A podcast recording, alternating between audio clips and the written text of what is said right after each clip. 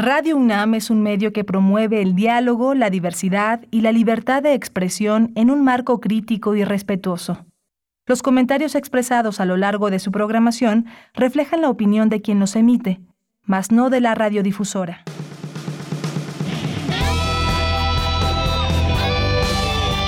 Prisma RU. Relatamos al mundo.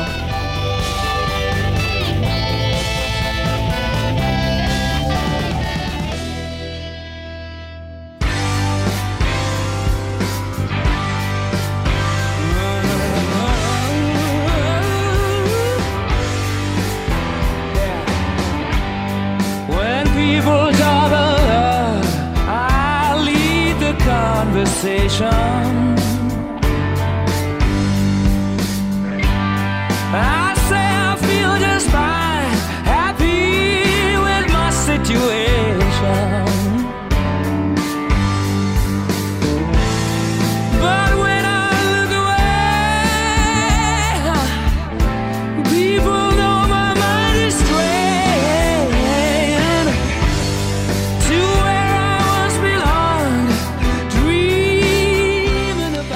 Let Me In Your Heart Again, esta canción de Queen, hoy lo recordamos y recordamos también que eh, hoy es el Día Mundial de la Lucha contra el VIH-Sida y hay cifras siempre que compartir para hacer conciencia de este problema, de esta de esta enfermedad. Y pues hay buenas noticias porque ha seguido avanzando la vacuna eh, para el VIH y pues el primero de diciembre de todos los años se conmemora este día, el Día Mundial de la Lucha contra el VIH-Sida, declarado por la ONU en 1988, con el objetivo de concientizar a la sociedad sobre este virus, así como erradicar los estigmas relacionados con él.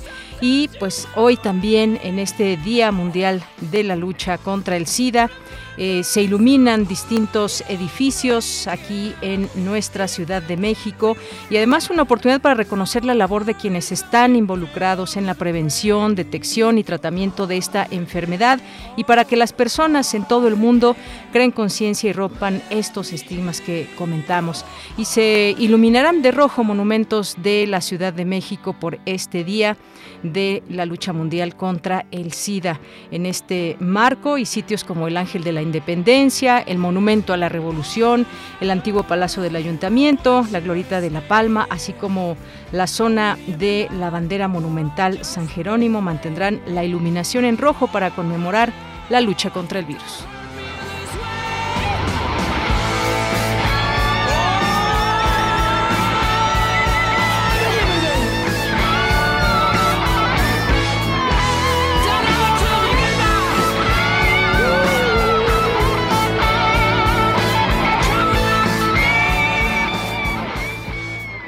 Bien, pues así comenzamos el día de hoy, este informativo. Y también hoy, hoy se cumplen tres años del gobierno del presidente Andrés Manuel López Obrador, así que hoy vamos a dedicar una parte de este espacio informativo para tratar de analizar las distintas aristas en torno a los logros o fracasos o qué hay, qué es lo que vemos en estos tres años y hacia dónde se encaminan los próximos tres, estando ya a la mitad del sexenio. Así que vamos a platicar con eh, dos personas. Eh, primero con el doctor Raúl Trejo del Arbre, que es investigador del Instituto de Investigaciones Sociales de la UNAM, especialista en comunicación y sociedad. Y posteriormente platicaremos con el periodista y catedrático de la Facultad de Ciencias Políticas y Sociales, Jorge Meléndez. Y le preguntamos a usted, abrimos, abrimos redes sociales para que nos compartan sus opiniones sobre estos tres primeros años del presidente López Obrador. Y bueno, pues posteriormente a nuestras redes, a ver, de una vez se las digo, arroba Prisma RU en Twitter y Prisma RU en Facebook. Y posteriormente, ya en nuestra segunda hora, vamos a platicar sobre las elecciones en eh, en Honduras. Estaremos platicando con el doctor Adalberto Santana, que es investigador del Centro de Investigaciones sobre América Latina y el Caribe de la UNAM. Hoy es miércoles de ciencia, miércoles de sustenta. Tendremos información, como todos los días, de nuestra universidad con los distintos temas a través de nuestras reporteras. También tendremos cultura, tendremos información nacional e internacional. Quédese con nosotros, estamos estrenando mes, mes, el primer día de diciembre de este 2021, ya este mes que anuncia la Navidad y el fin de año y muchas otras cosas. Así que pues muchas gracias por estar aquí con nosotros en Prisma RU. Y desde aquí, relatamos al mundo. Relatamos al mundo. Relatamos al mundo.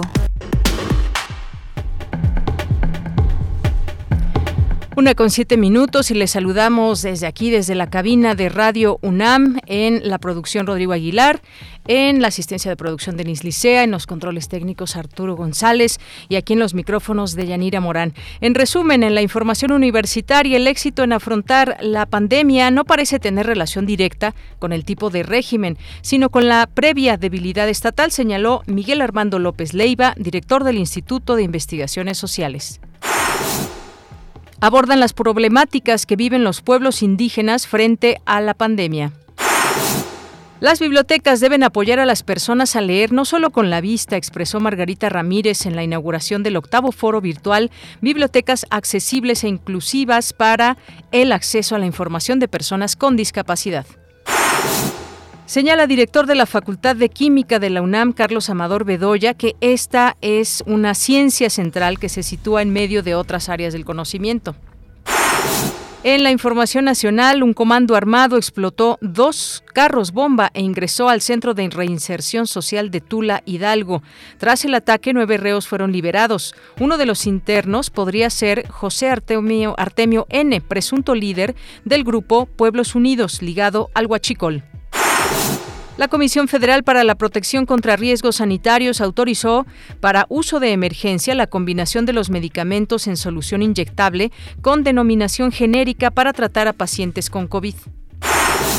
Autoridades de la Ciudad de México cerraron algunas calles del centro histórico debido al informe que presentará el presidente Andrés Manuel López Obrador en la plancha del Zócalo hoy a las 5 de la tarde. La Secretaría de Seguridad Ciudadana desplegará 1.337 elementos policíacos apoyados con 970 vehículos oficiales. En información internacional, los 194 integrantes de la Organización Mundial de la Salud buscan concretar un acuerdo que mejore la prevención y el combate de futuras pandemias. La decisión fue adoptada por unanimidad tras una reunión excepcional de tres días en la Asamblea Mundial de la Salud. Hoy en la UNAM, ¿qué hacer y a dónde ir?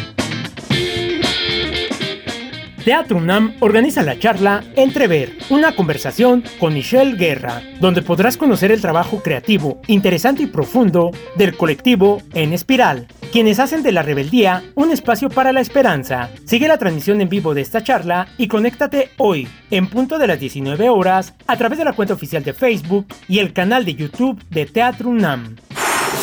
La cubeta es un objeto accesible que se encuentra casi en cualquier lado, un objeto de bajo presupuesto que a su vez ha sido primordial en algunas catástrofes y de alguna manera es un objeto que, en contextos específicos, apela a acciones colectivas en casos de emergencia. A partir de esta idea, surge la propuesta Cubetas, pieza coreográfica del artista visual Katia Castañeda, quien propone ocupar el espacio público a través de dinámicas que involucran el cuerpo, la imaginación, el encuentro espontáneo y lenguajes interdisciplinarios. Descubre más acerca de esta atractiva e innovadora propuesta que se encuentra disponible en el canal de YouTube de la Casa del Lago Juan José Arreola. El Universum, Museo de las Ciencias y la Embajada de Italia en México te invitan a visitar la exposición Italia, el arte de la ciencia, que nos lleva por un camino a través de la inventiva y la imaginación que caracterizan la ciencia italiana, resultado de la relación íntima entre ciencia y arte que se desarrolló durante siglos de diálogo y entrelazamiento entre diferentes culturas. La muestra Italia, el arte de la ciencia, explora los valores, el impacto económico productivo y las oportunidades de la forma italiana de hacer ciencia. Visita esta y otras exposiciones de manera presencial disponibles en el Universum, Museo de las Ciencias. Consulta horarios en www.universum.unam.mx diagonal exposiciones. Y recuerda que durante tu visita deberás utilizar cubrebocas y gel antibacterial, así como respetar la sana distancia.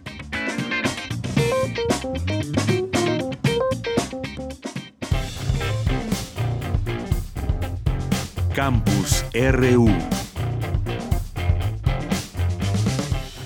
Una de la tarde con 12 minutos iniciamos esta sección de Campus Universitario, Campus RU, con este comunicado de nuestra Casa de Estudios. Hace unos días las autoridades sanitarias de nuestro país anunciaron la vacunación contra COVID-19 en adolescentes de 15 a 17 años de edad en México.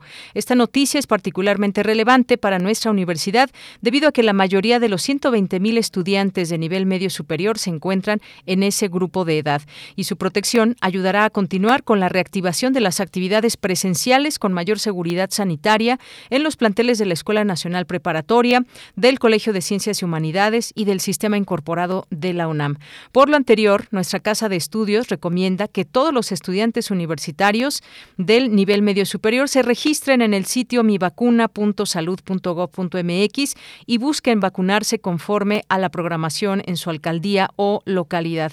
La UNAM reitera que la vacunación contra COVID-19 es un componente de gran utilidad para poder construir la nueva normalidad con seguridad y responsabilidad. Pues esto es lo que lo que dice a través de este comunicado nuestra UNAM y bueno, pues comentar que también ya el propio presidente López Obrador confirmó el refuerzo de vacunas anticovid para adultos mayores y maestros como eh, pues eh, es parte de este eh, pues de este avance en saber qué, pasa con estas nuevas variantes y sobre todo proteger a la población que más lo requiere, en este caso adultos mayores y la posible, pues ya digamos, eh, con el paso del tiempo, con esta vacuna de Cancino, pues eh, una segunda dosis como en algún momento ya se había planteado. Así que estaremos también atentos a ello.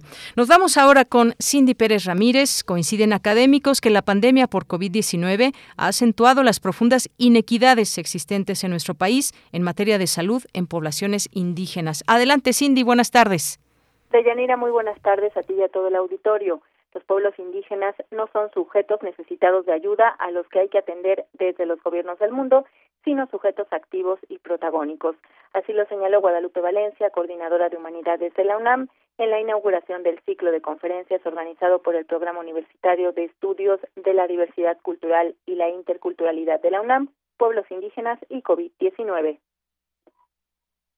Sujetos protagónicos que también eh, transitan eh, con autonomía y saben gestionar los efectos de, la, de una crisis mundial que a ellos desde luego también les afecta y les afecta a veces de forma eh, más grave porque en efecto son poblaciones que no siempre tienen acceso a los sistemas de salud o de vacunación a los que tienen acceso las zonas urbanas, pero no por ello son sujetos solamente como pueden ser vistos como sujetos de ayuda, sino que también tienen sus propias narrativas y sus propias maneras de decir y de hacer.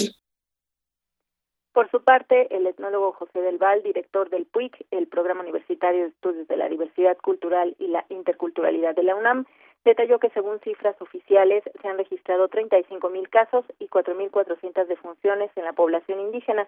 No obstante, aunque la cifra parece menor al resto de la población, son los pueblos indígenas quienes tienen factores de riesgo social, ambiental y de salud que les impiden tomar las medidas de protección contra la COVID-19. Por ejemplo, se reporta que las personas indígenas infectadas por COVID-19 tienen un mayor riesgo de presentar las formas severas de esta enfermedad, es decir, neumonía, hospitalización, intubación y muerte, lo cual se corrobora con el hallazgo de que la tasa bruta de letalidad es 65% más alta entre los indígenas que entre los no indígenas. La pandemia del COVID-19 ha acentuado y ha expuesto todavía más las profundas inequidades que existen en nuestro país, de manera específica la inequidad en la salud y corroborándose así la violencia estructural y el racismo institucional que pese a la política social del actual gobierno que prioriza la atención a los pueblos indígenas siguen estando vigentes en nuestro país. Deyanira, el ciclo de conferencias culmina el día de hoy y algunos de los temas que se abordarán son el autogobierno de Cherán y las estrategias comunitarias. Este es el reporte que tenemos. Bien, pues Cindy, muchísimas gracias por esta información. Muy buenas tardes. Muy buenas tardes. Nos vamos ahora con mi compañera Virginia Sánchez. Analiza el director del Instituto de Investigaciones Sociales, Armando López Leiva, los efectos de la pandemia en la democracia. Cuéntanos, Vicky, muy buenas tardes. Adelante. Hola, ¿qué tal, Deya? Muy buenas tardes a ti y al auditorio de Prisma RU. Es importante analizar qué tanto afectó a la democracia las medidas de restricción que se generaron con la pandemia, la famosa lógica de la excepción, el confinamiento obligatorio, la temporalidad del mismo y las medidas restrictivas para la movilidad, pero sobre todo para la libertad de expresión, que no se encuentran reguladas, pero que se impusieron y se practicaron como tales. Así lo señaló Miguel Armando López Leiva, director del Instituto de Investigaciones Sociales, durante la conversación en torno a perspectivas de la democracia antes y después de la pandemia, organizado por el Centro Peninsular en Humanidades y Ciencias Sociales de la UNAM. Escuchémoslo. Es decir, eh, la intolerancia, la crítica, la disidencia, la crítica a las medidas como del confinamiento o la disidencia aceptarlas como tales. En eso es en lo que enfatizan tanto Evidem como Idea Internacional eh, como posibles violaciones. Es decir, ¿qué tanto fueron más allá de eso? El caso paradigmático contrario a los estándares democráticos, por ejemplo, es Hungría. Hungría decidió cederle todos los derechos, eh, perdón, todas las atribuciones en la pandemia a Víctor Orbán y no le pusieron tiempo y se lo delegaron. Entonces, ese es el ejemplo característico de lo que en una democracia no debería ocurrir. En una democracia debería haber un poder que delegue esos, esas atribuciones, el poder completo al, al Ejecutivo para el confinamiento, con una temporalidad y después restablecer la relativa normalidad. Ese es el único momento y bajo las únicas condiciones en las que la democracia puede ceder el poder de esa, de esa manera. Asimismo, compartió algunas reflexiones sobre los efectos que en términos generales ha producido la pandemia en una democracia, la cual precisó, si bien no se encuentra en su mejor momento a nivel mundial, su condición no es la peor en comparación con otros periodos. lo que el éxito en afrontar la pandemia no parece tener relación directa con el tipo de régimen, sino que un factor clave para, parece ser la debilidad estatal previa. Es decir, que el retroceso es anterior a la pandemia y no parece profundizado a raíz de esta, sino que tiene su propia lógica, su propio ciclo, y el que se detenga no dependerá de si termina o no la pandemia, sino por otros actores y elementos como la capacidad del Estado, la confianza, la confianza social y la mímesis. Escuchémoslo. Pero bueno, el éxito para afrontar la pandemia, decía yo, no parece tener relación directa con el tipo de régimen, aunque sí hay otros elementos importantes, como decía, la debilidad estatal. Y cierro con esto de la mimesis entre los países que han tenido que replicar uno los otros. Ha sido la estrategia más común. Los países no han sido particularmente muy ingeniosos a la hora de resolver este, estos temas y eso ha reducido el margen de, de maniobra de los países y los ha obligado, para bien o para mal, de un modo adecuado o quizás inadecuado a informar y a justificarse. Y en tiempos en donde las redes sociales, particularmente quizás Twitter, circula la información, la crítica y la burla de manera eh, espontánea, algunas veces, otras no, algunas son bots, pero inmediata, este punto de la información y la justificación se vuelve más importante quizás que en otros tiempos. Bueno, esto es lo que se escuchó en esta conversación, Perspectivas de la Democracia antes y después de la pandemia, transmitido en las redes del Centro Peninsular en Humanidades y Ciencias Sociales de la UNAM, donde lo podrán escuchar de manera completa. De ella, esta es la información. Bien, pues Vicky, muchísimas gracias. Gracias por todos estos datos. Muy buenas tardes. Buenas tardes.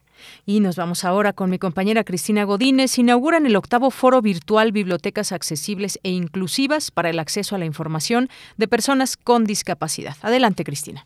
Hola, ¿qué tal, Deyanira? Un saludo para ti y para el auditorio de Prisma RU. El 3 de diciembre es el Día Internacional de las Personas con Discapacidad y en este marco la Dirección General de Bibliotecas y Servicios Digitales de Información organizó el octavo foro virtual cuyo tema es Bibliotecas accesibles e inclusivas para el acceso a la información de personas con discapacidad. La contribución de la Biblioteca Universitaria en la educación inclusiva. En la inauguración, Margarita Ramírez Leiva, directora de Bibliotecas y Servicios Digitales de Información de la UNAM, señaló que el acceso a la información es un principio fundamental consagrado en los derechos humanos, en donde todas y todos los ciudadanos deben tener las posibilidades de usar este recurso. Porque sabemos que además de leer e informarse con los ojos, también se puede leer con otros sentidos, el olfato, el gusto, el oído, el tacto. Las bibliotecas pueden apoyar a las personas a fortalecer estas modalidades de lectura y de información. Es importante destacar que algunas bibliotecas de la UNAM y de otras instituciones de educación superior también eh, bibliotecas públicas y desde luego la Biblioteca Nacional y otros organismos ofrecen servicios a personas con discapacidad, en especial en este caso con eh, discapacidad visual. Por lo anterior, en este foro Nos hemos propuesto el tema Bibliotecas accesibles e inclusivas para el acceso a la información de personas con discapacidad. Luis Raúl González Pérez, coordinador del Programa Universitario de Derechos Humanos de la UNAM, dijo que este tipo de foros contribuyen a cerrar la brecha entre los postulados normativos y su materialización. Tratar de dar respuesta a la conjugación de diversos derechos que están inmersos en la problemática que se aborda. El derecho a la educación, pero también el derecho de acceso a la información, el derecho a la cultura, cómo se pueden hacer efectivos estos derechos de manera plena en condiciones de igualdad, de una igualdad sustantiva, de una igualdad real, que no se quede en mero postulado. Siempre es importante recordar el derecho a la información y a la educación para todas las personas sin importar su condición, expresó Claudia Peña Testa, titular de la Unidad de Atención para Personas con Discapacidad de la Dirección General de Atención a la Comunidad Estudiantil. Desde la Convención sobre los Derechos de las Personas con Discapacidad, en el artículo 24, se aborda justamente que la educación se debe de garantizar y esta debe de ser accesible y que debe de incluir diversos formatos. De Yanira, a partir de hoy y hasta el viernes 3 de diciembre, las actividades de este foro virtual se pueden seguir a través de la página de la Dirección General de Bibliotecas y Servicios Digitales de Información. Este es mi reporte. Buenas tardes. Gracias, Cristina. Muy buenas tardes. Porque tu opinión es importante, síguenos en nuestras redes sociales, en Facebook como Prisma RU y en Twitter como arroba PrismaRU. Bien, continuamos, una de la tarde con 24 minutos. Eh, como les decía al inicio, hoy se cumplen tres años del gobierno del presidente Andrés Manuel López Obrador.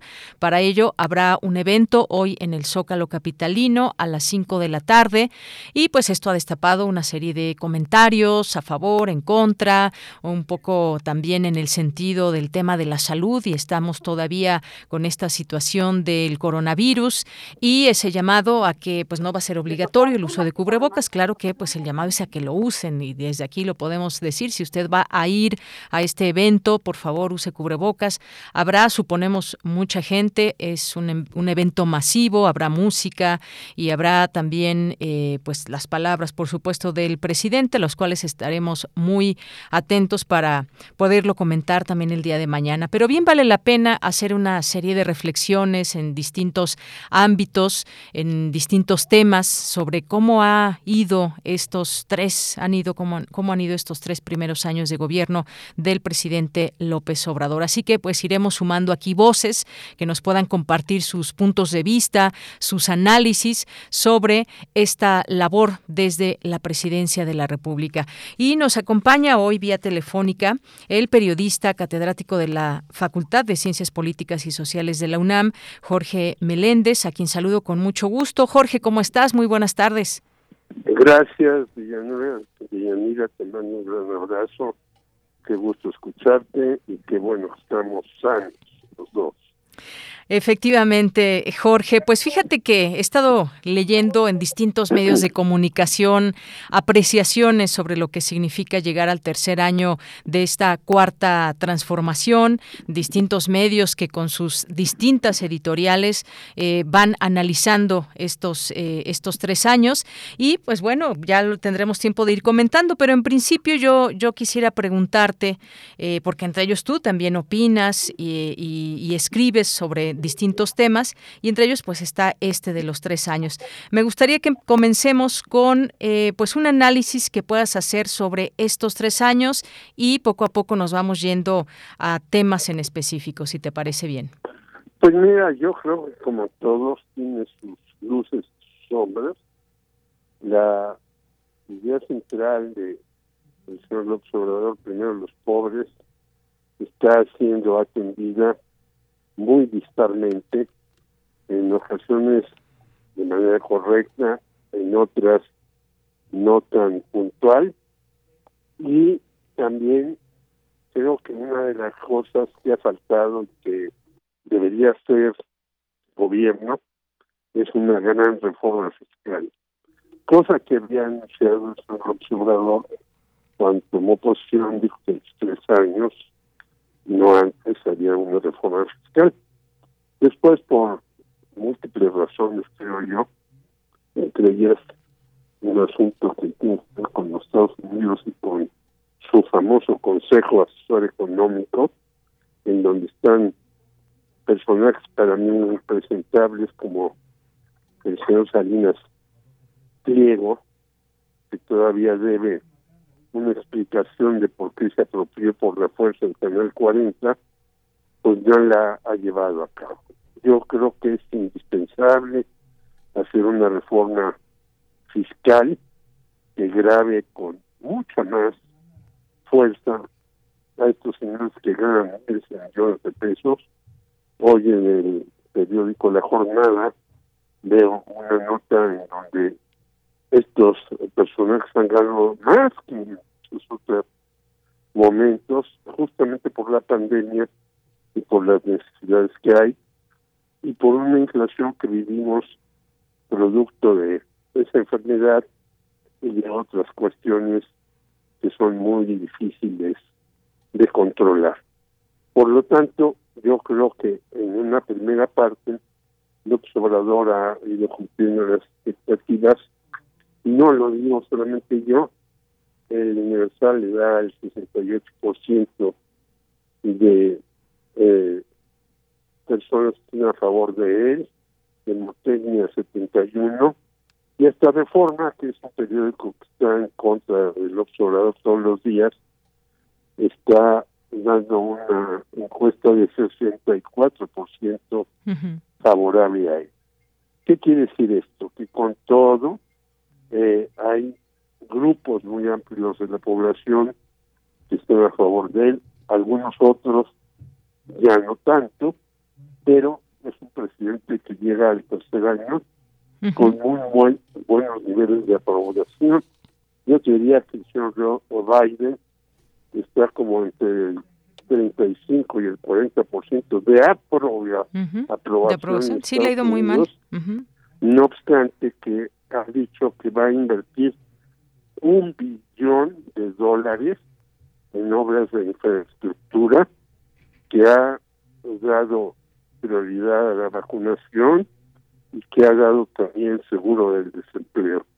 Esto nos da una idea de cómo están las cosas. Ya no hablo ni siquiera de Justin Trudeau, que con muchos trabajos logró su reelección. Estamos pues en un momento muy complicado en el mundo y sin embargo, al ser Obrador, a pesar de que tiene a la mayoría de los medios informativos, sobre todo impresos en contra, pues tiene una situación bonancible para él en el, la cuestión de la población a su favor.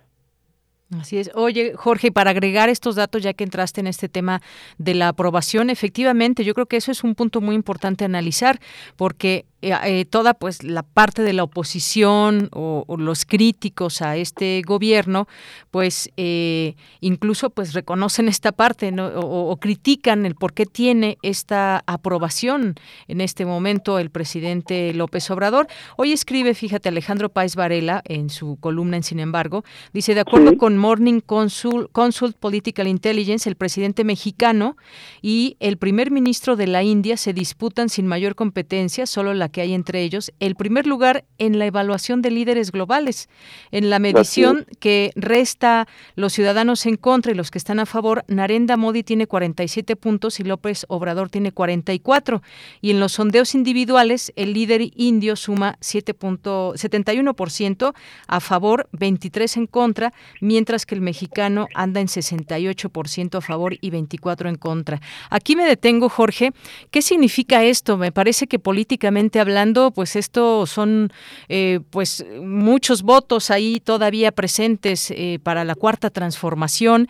Y sin embargo, pues tenemos también en contraste, digamos, algunos eh, temas que todavía pues no podemos hablar de campanas al vuelo ni mucho menos como el tema de la inseguridad el tema de la corrupción entre otras cosas. Cómo ves mira yo creo que tienes razón tiene tal alcance esta popularidad del observador que andan buscando por todos lados desesperados saber quién puede competir con él Yo escribí hace mucho tiempo que había un coqueteo hacia Lorenzo Córdoba para que fuera candidato a la presidencia de la República. Él ya dijo que sí, que lo han buscado tres o cuatro veces, pero que él no le entrará por el momento. Quién sabe si lo convenzan más adelante.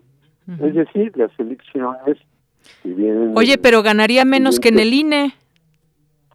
si es Pues que se sí, queda instaurado el, el salario del presidente que tiene Pues sí, actualmente no- López no Obrador. se olvide que los presidentes no solamente ganan su salario hasta que llegó López Obrador, sino Ujú. ganan en negocios, bueno, alemán, Bueno, hasta pues que sí. llegó su familia y tronó Exacto. Televisa y tronó Intervier y tronó muchas otras cosas más, pues eran grandes empresarios y así todos los demás, ¿no? Entonces, no es tanto eso. Ahora, en, en los temas de eh, que tú eh, planteaste, en efecto, la inseguridad sigue siendo alta.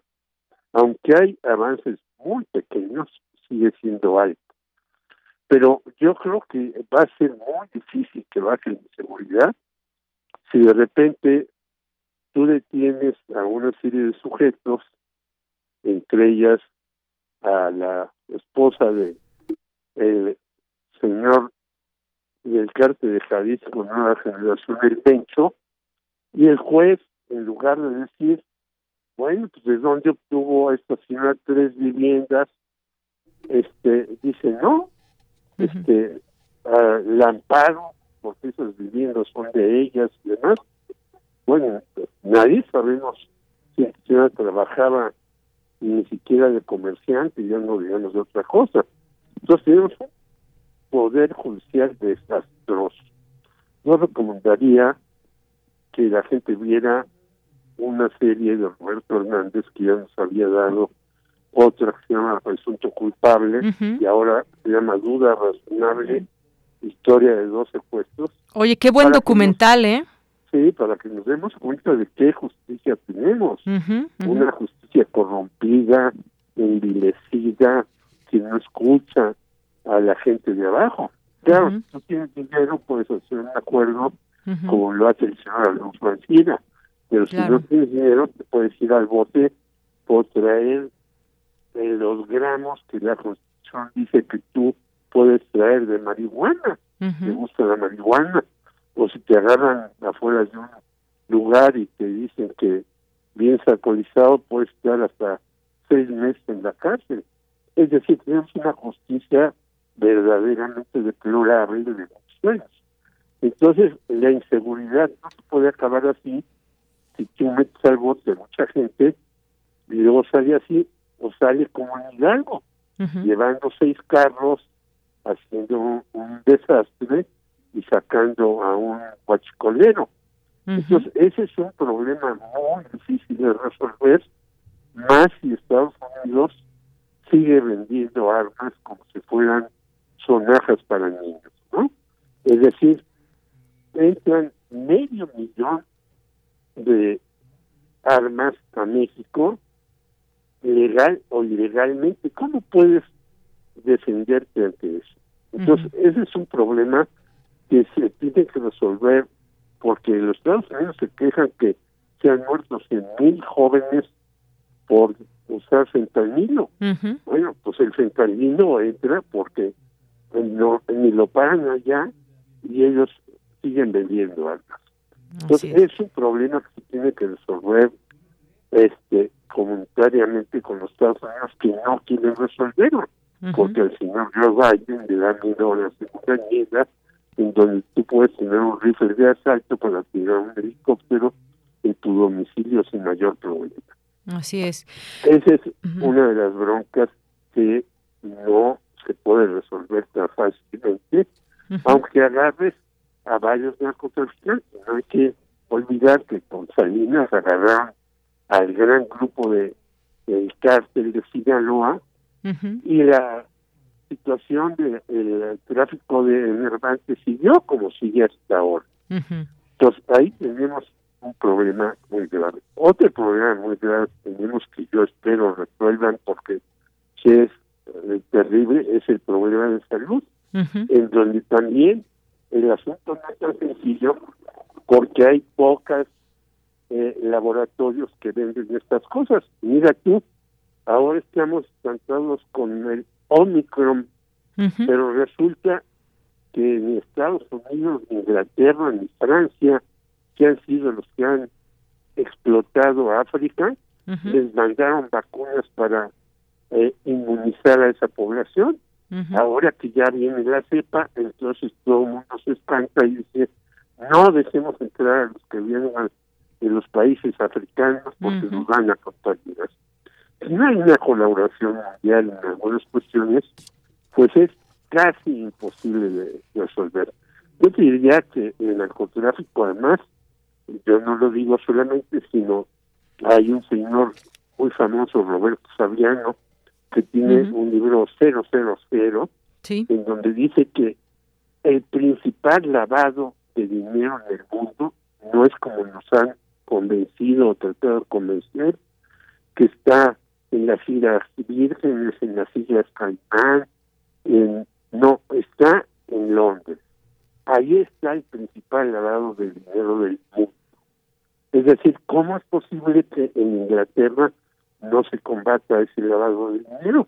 Bueno, son cuestiones que nosotros debemos como académicos decirle a los muchachos y yo recomendaría un libro que se llama Economía Canalla de Lorete Napoleoni para que se den cuenta los jóvenes que la trata de personas, que el narcotráfico y demás es una cuestión a nivel mundial de un capitalismo salvaje que está depredando al mundo de todas y por todas.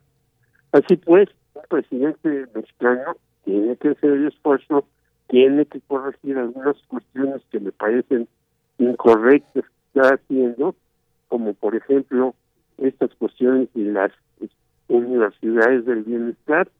No, yo creo que le tiene que dar más recursos a las universidades no a las que hacen negocios como la de Hidalgo, donde ya está Gerardo Sosa en la cárcel, o la de Guadalajara, donde un señor que se llama Raúl Padilla López lleva 32 años manejando la universidad, e incluso hay por ahí un señor que fue rector briceño, que aparentemente se suicidó, es decir, son grandes problemas que no se pueden resolver por la buena voluntad de una sola persona, sino tienen que ponerse a trabajar muchos para tratar de resolver algunas de las cuestiones. Así es, y lo que sí me parece lamentable es que el señor López Obrador de repente se lance contra personajes como eh, personas de la universidad o Carmen Aristegui o la revista Proceso que han sido instituciones para ampliar la crítica, para abrir el debate, para ver cómo vamos a resolver los problemas del país.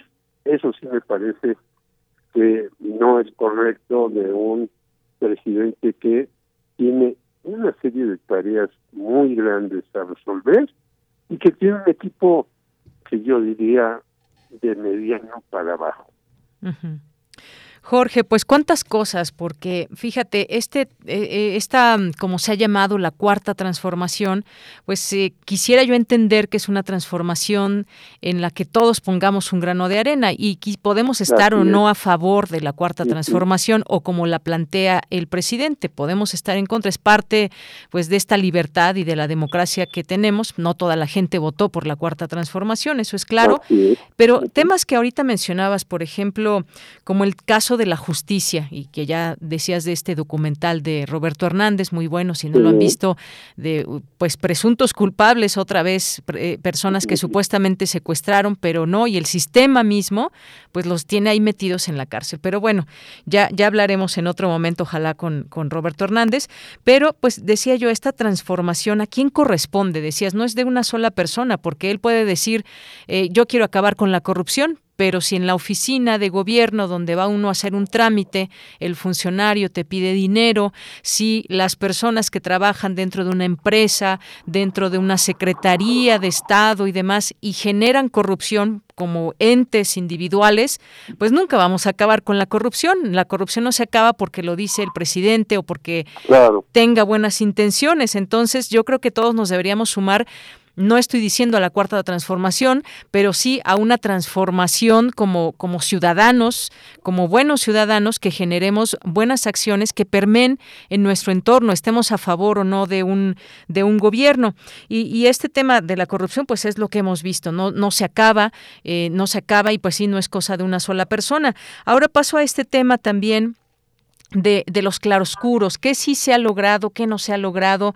Dice, por ejemplo, hoy Expansión, no sé si tú estés de acuerdo, dice que cumple tres años el presidente de haber asumido el cargo. Dice, en este tiempo suma varias metas cumplidas. Empecemos con lo cumplido. Dice, ampliar los programas sociales, crear una comisión de la verdad para el caso Ayotzinapa o echar atrás la reforma educativa aprobada en el sexenio anterior.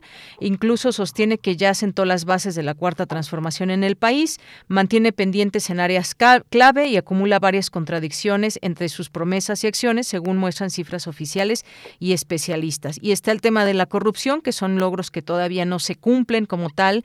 Se habla mucho también, y algo que se le ha criticado, el tema de la militarización, y pues lo ponemos ahí también con el tema de la seguridad, Jorge.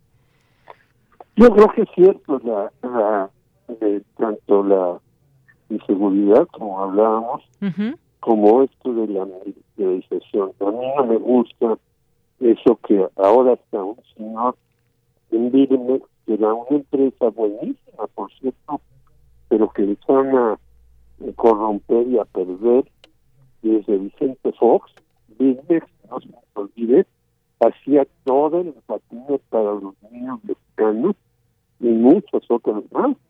Quizás si Birmex hubiera seguido por ese carril, Ahí, te perdimos, Jorge. ¿Me escuchas? Y ese, eh, a, esa empresa la corrompieron, la, la hicieron polvo casi, ahora la están rescatando, pero esas son las cuestiones que no se pueden hacer en mi país. Es decir, eh, tener gobiernos como los anteriores que todo privatizaban. Bueno, yo no sé si tú, pero yo hasta la privatización de teléfonos de México me da un coraje terrible porque de repente se me va el internet en casa, llamas y llamas y llamas y no llegan los detalles. Es una privatización de un señor que es ultramillonario. Es decir, ¿para qué quiere 67 mil millones de dólares el señor Carlos Elfín? No, antes tenía hasta 80 mil, yo va a ser el segundo millonario del mundo. Acumular riqueza en un país de pobres. Sí, con mucha pobreza. De la corrupción, porque él está metido en negocios corruptos. ¿Cuáles son esos? No hay buenas líneas telefónicas, no hay buen internet, se van las cosas, siguen cobrando como si fueran de primer mundo, etcétera. Entonces también ahí hay que poner en orden a ciertos millonarios que creo que no los han metido y va a ser difícil que los metan porque ellos son los que eh, se llevan la bajada de guion. Yo no sé si tú has comprado un Electra, yo nunca lo he hecho ni lo haré. Creo que no, si mi memoria no me falla, nunca he comprado ahí. Pero no compres, porque un artículo te sale cinco veces más caro por los abonos chiquitos. Es cierto, es hecho un, gancho para los pobres que no pueden pagar grandes abonos, pero los abonos chicos te generan que el aparato que tú compraste te salga cinco veces más caro de lo normal. Entonces, ¿por qué no meter en orden a este sujeto llamado Ricardo Salinas Pliego, que hasta se da el lujo de, de hacer una rifa de un millón de pesos porque su cumpleaños. Imagínate nada más qué desvergüenza y qué desacato. Y que por cierto también salió en los Pandora en los Pandora Papers. Claro, y tiene muchas cosas aquí en México metido en negocios eh, de, de, de, de, entre ellos agronitrogenados, él está metido ahí por sus bancos. Por lo tanto, pues yo creo que a esos personajes también hay que meterlos al orden. Y espero que el señor López Obrador llegue un momento que diga, ya basta, no pueden seguir haciendo con el pueblo este tipo de cuestiones, ¿no?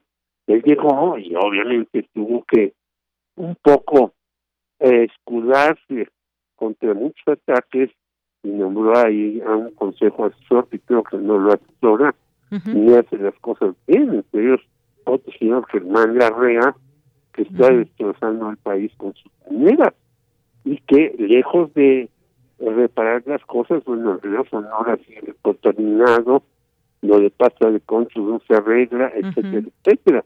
Esas son contra las cosas que hay que ir, ¿no? Porque estos señores que se dicen eh, millonarios filántropos que luego hacen algunas donaciones, son los que en realidad están destruyendo a este país, junto con los gobernantes les permitieron y les posibilitaron hacer todas esas cuestiones.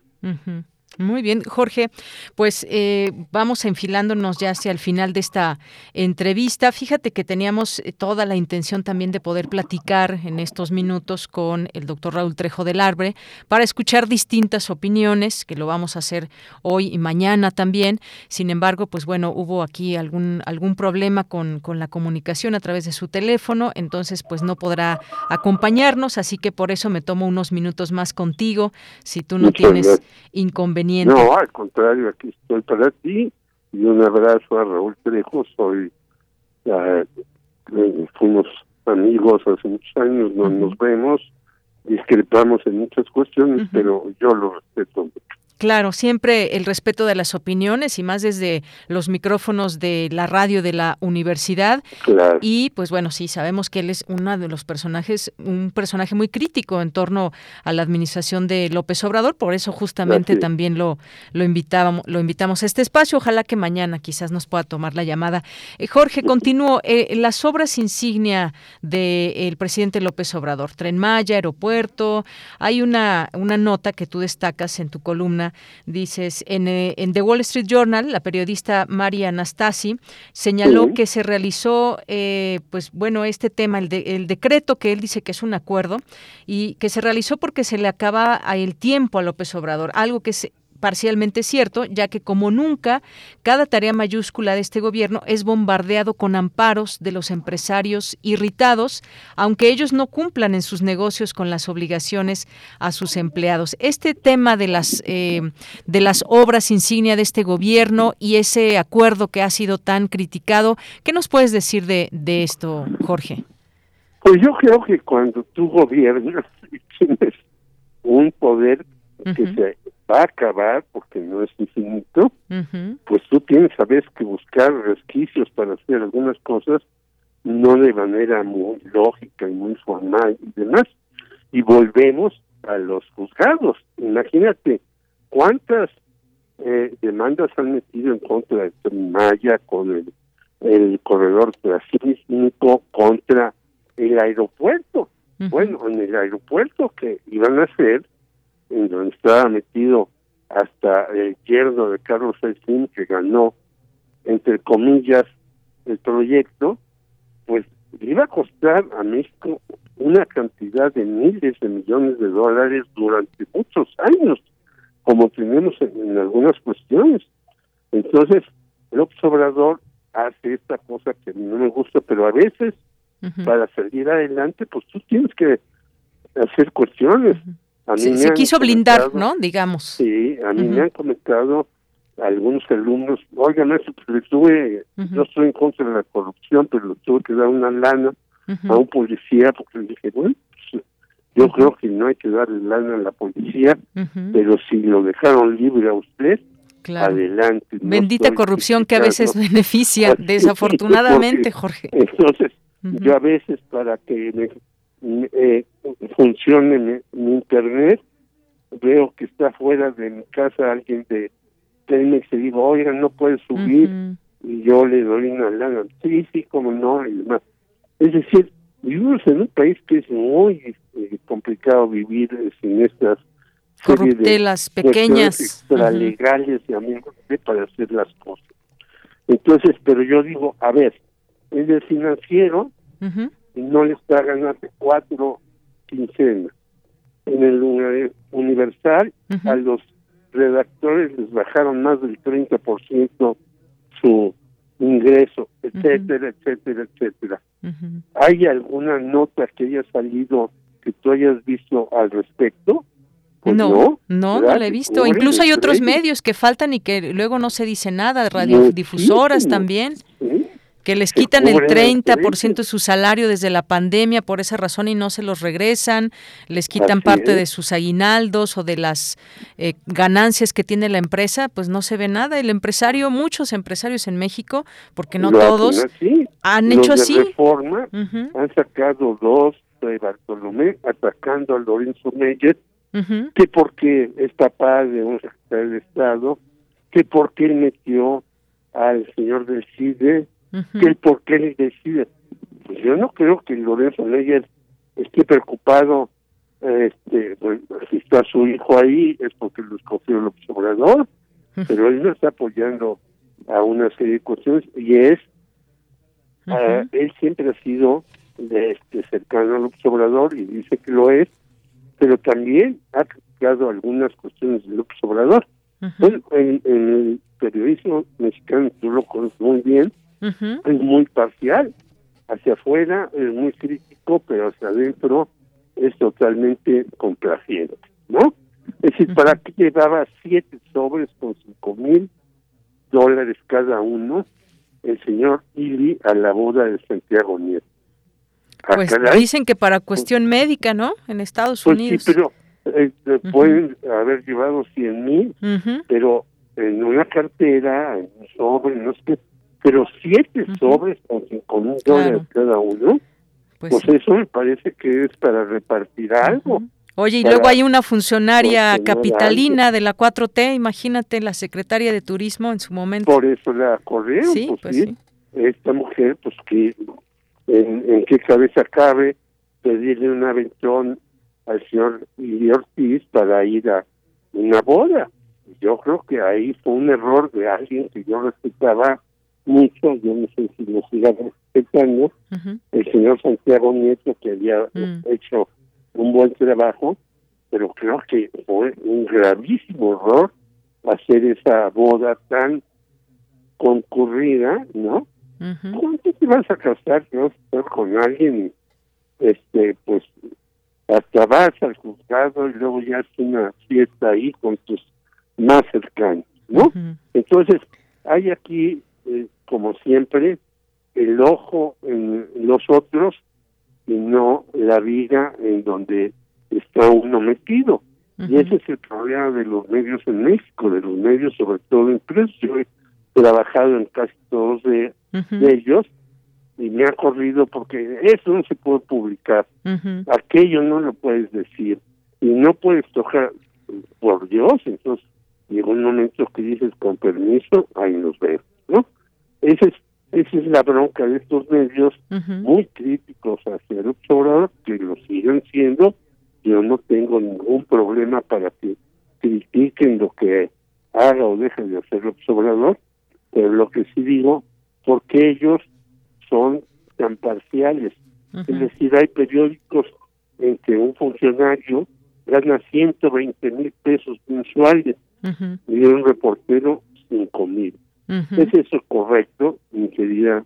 No, por supuesto que no, porque se genera así más esa desigualdad. Eh, quizás estudió hasta la misma carrera y, y por qué se digo, finalmente puede haber una preparación distinta y demás, pero son eh, tremendas estas diferencias que hay en, entre los salarios. Así es. Tremendas, tremendas. Hay que evitarlo, hacerlo, y más cuando tú quieres ser crítico. Si quieres ser crítico, como dicen todos, pues tienes que tener la cola corta para poder tener la larga lengua, ¿no? Se puede decir todo sin que te puedan después decir, ah, pues este señor Jorge Meléndez recibe un chayote en tal o cual lado o hace tal o cual cosa, pues no. A mí que me esculquen, como decían en mi barrio de chiquito, ¿no? Por eso yo digo que esos señores muy críticos deberían empezar por casa en ser más honestos o más justos con sus trabajadores a los que a veces no les dan el Infonavit, no les dan el seguro social, etcétera, etcétera. Así es. Eso es lo que tenemos que hacer en este país, no solamente exigirle al señor López Obrador, que hay que hacerlo, somos ciudadanos y tenemos que exigir, sino a los demás poderes, a los llamados poderes fácticos que a veces son más nefastos que los poderes políticos que están perdiendo fuerza en el mundo. Efectivamente, Jorge, pues muchas gracias por haber estado aquí con nosotros. Ya no, nos dio tiempo, ya no nos dio tiempo, Jorge, pero hay un tema muy importante también, que es el, el de la oposición, qué papel está jugando en el gobierno del presidente López Obrador, porque primero fue este grupo de frena que pues más bien quedó muy en ridículo, hay que decir las cosas como son. Luego pues va por México y ahora el Frente Cívico Nacional, que bien dices, Julio Astillero lo calificó, lo, lo bautizó como, como Fresín, así acrónimo, acrónimo de que lo dice todo, ¿no? Totalmente. Son más fresas que Irapuato juntos. Y que ya es mucho decir, Jorge. Pues bueno, ya platicaremos en su momento de este de este nuevo frente, a ver si jala, si no jala, porque no vemos tampoco pues un, un frente opositor real. ¿Cómo va a jalar con el señor Gabriel Cuadri que dice Uf, no. hay que regalar Guerrero, Chiapas, Oaxaca, porque esos estados no nos dan nada y nos quitan. No, pues se perdió. Digo, alguien que dice eso, pues está igual que Josep María Córdoba, que lo dijo en la época de Salinas, le dijo a Salinas, si el país fuera del centro para el norte, seríamos de primer mundo. Yo no sé cómo se trata de ayudar a los del sur. Imagínate nada más. Sí. Josep María Córdoba, ahora llamado Gabriel Cuadri, o como el que sea, con esos conceptos acerca de los mexicanos. Pues ¿Qué mira. nos están diciendo? Los indígenas son una plebe. Pues todos somos indígenas, hay que decirles a todos los señores. Yo también soy indígena, aunque no me vea tan moreno y no ande tan desarrapado. Bueno, Jorge, pues sí, con esa oposición fa- eh, le hacen hasta un favor al presidente. Pero bueno, pues muchas gracias, Jorge, por estar aquí Gracias con nosotros. Un abrazo. Un Y, abrazo. eh, que le sigas muy bien. Saludos a Radio Educación y a todos por allá. Hasta luego. Aquí a Radio UNAM, claro que sí. Por cierto, Jorge, ahora Ah, que Radio UNAM, Sí. Pero fíjate, ayer que ayer que fue- estuvieron de aniversario, hay que decirlo también, un abrazo y a todas las personas que trabajan en Radio Educación, una estación hermana pública también. Claro. Pues muchas gracias, Jorge. Un abrazo para ti y para todos por allá. Hasta luego. Hasta luego. Son las dos de la tarde, son las dos de la tarde en punto. Bueno, pues sí, ya se hizo larga esta charla con Jorge Meléndez, que, pues bueno, estuvo aquí con nosotros. Mañana ojalá podamos tener aquí la voz de Raúl Trejo del Arbe o algún otro periodista comunicólogo. Vámonos ya al corte y regresamos a la segunda hora de Prisma RU. Prisma RU. Relatamos al mundo.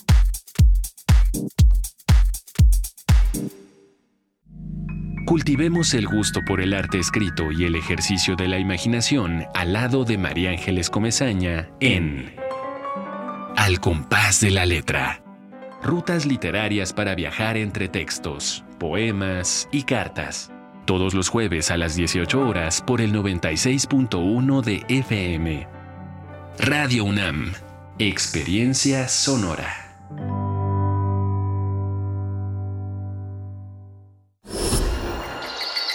Creemos en un mundo donde se escucha toda la música, toda la música, donde el conocimiento esté abierto al mundo, donde se ame de todas las formas. Ese mundo es posible y vamos a pelear por él. Resistencia modulada. De lunes a viernes, de las 20 a las 23 horas, por el 96.1 de FM, Radio UNAM. Experiencia sonora. En México, el sol sale para todos. Buscando el bienestar de la gente. En el PRD creemos que las decisiones deben ser de todas y todos los mexicanos y no de una sola persona. Porque queremos que todas y todos vivan mejor. Impulsamos apoyos económicos para que se superen los más necesitados y no para pedirle su voto. Exigiendo servicios de calidad en educación, salud y vivienda. Eso es un México más justo y con la participación de todas y todos podemos hacerlo. El sol sale para todos. PRD. Fentanilo, heroína, cocaína, piedra, cristal. No importa qué droga química te metas, de todas formas te destruyes. Pero la sangre de las drogas nos mancha a todos. Mejor métete esto en la cabeza. Si te drogas, te dañas. Si necesitas ayuda, llama a la línea de la vida, 800-911-2000. Para vivir feliz, no necesitas meterte en nada. Gobierno de México. En esta época tan difícil que estamos viviendo, la música es un bálsamo para el espíritu. Soy Ana Lara y los invito a que escuchen la música que hacemos los compositores aún en el encierro en Hacia una nueva música todos los miércoles a las 18 horas, por supuesto, en Radio Una. Experiencia sonora.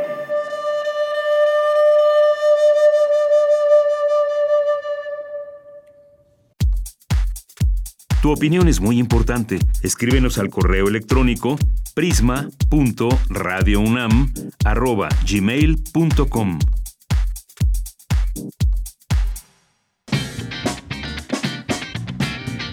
Mañana en la UNAM, ¿qué hacer y a dónde ir? Mañana jueves 2 de diciembre, no te puedes perder una emisión más de la serie Calme Cali coproducción entre Radio UNAM y el Programa Universitario de Estudios de la Diversidad Cultural y la Interculturalidad, una ventana para asomarnos a un mundo culturalmente diverso. Este espacio radiofónico difunde las lenguas originarias en México y la lucha por su conservación en voz de sus hablantes. Mañana nos presenta el tema Migraciones afrodescendientes en la historia de México, con la participación de Marco Antonio Pérez Jiménez, doctor en Historia por el Instituto de Investigaciones Históricas de la UNAM, investigador del proyecto Afroamérica, la tercera raíz y miembro del colectivo para eliminar el racismo en México, Coopera. La serie Calme Cali se transmite todos los jueves a las 10 horas por nuestras frecuencias 96.1 de FM, 860 de AM y en línea www.radio.unam.mx. Teatro UNAM te invita a disfrutar del largometraje No se puede acceder a este sitio, del colectivo Utopía 95. Material que cuenta la historia ficticia de tres mujeres vinculadas con la ola, un suicidio colectivo que estremeció al mundo entero. Este largometraje se encuentra disponible en la cuenta oficial de Facebook y el canal de YouTube de Teatro UNAM. El proyecto Tejedores de Historias del Sistema Universitario de Lectura Universo de Letras retoma sus actividades presenciales. Este próximo sábado 4 de diciembre tendrá como invitados a Kevin Galeana y Valentina Barrios, quienes compartirán textos, fábulas y cuentos en el bosque de Chapultepec. Recuerda, la cita es el próximo sábado 4 de diciembre en punto de las 12 del día en la Casa del Lago Juan José Arreola. Disfruta de las actividades presenciales en los diversos recintos culturales universitarios, respetando siempre las medidas sanitarias recomendadas. Para Prisma RU, Daniel Olivares Aranda.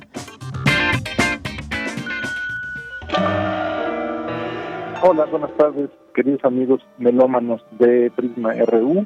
Les habla Alexander Brook, integrante fundador de Liminar, el ensamble que cumple 10 años de existencia, bueno, los cumplió en agosto, en plena pandemia. Acorde a la situación que todavía padecemos todos, se nos ocurrió una serie de conciertos al aire libre en un espacio espectacular en el centro histórico, la terraza franciscana, frente de la iglesia de Jesús María, a tres cuadras del Palacio Nacional. Este ciclo que arrancó el domingo pasado con un concierto de Natalia Pérez y Wilfrido Terrazas y con la participación especial de Gibrán Andrade en la batería. El siguiente concierto será este jueves 2 a las 8 de la noche en el mismo espacio de la terraza franciscana. Lo presenta el tubito de Liminar, que es Fabián Campuzano, con un programa variado que va de Mauricio Calle y Cristo Penderecki a tres compositores jóvenes tiene dos invitados que tocan saxofón y verbaca respectivamente, Uriel Quintana y Manuel Viguera. Con ellos presentará algo de música de los Balcanes. Entonces, un programa centrado en, geográficamente en Europa del Este. Los boletos ya están a la venta. En nuestras redes sociales pueden encontrar el enlace para la preventa. Cuestan 120 en preventa. El día del evento en Tequila cuestan 150 para estudiantes y tercera edad el precio de 100 pesos. Ojalá puedan acompañarnos, es un espacio increíble, esperamos contar con su presencia para los siguientes. Y de una vez eh, vayan agendando diciembre 16 y 19, que también son jueves y domingo, tendremos dos conciertos más y el ciclo continuará el año que viene. A mí me toca por ahí de febrero, espero, y este, ya iremos anunciando los programas con todos detalles este jueves, no se lo pierdan. Es un lugar muy especial y ojalá puedan acompañarnos en esta celebración de los primeros 10 años del himno.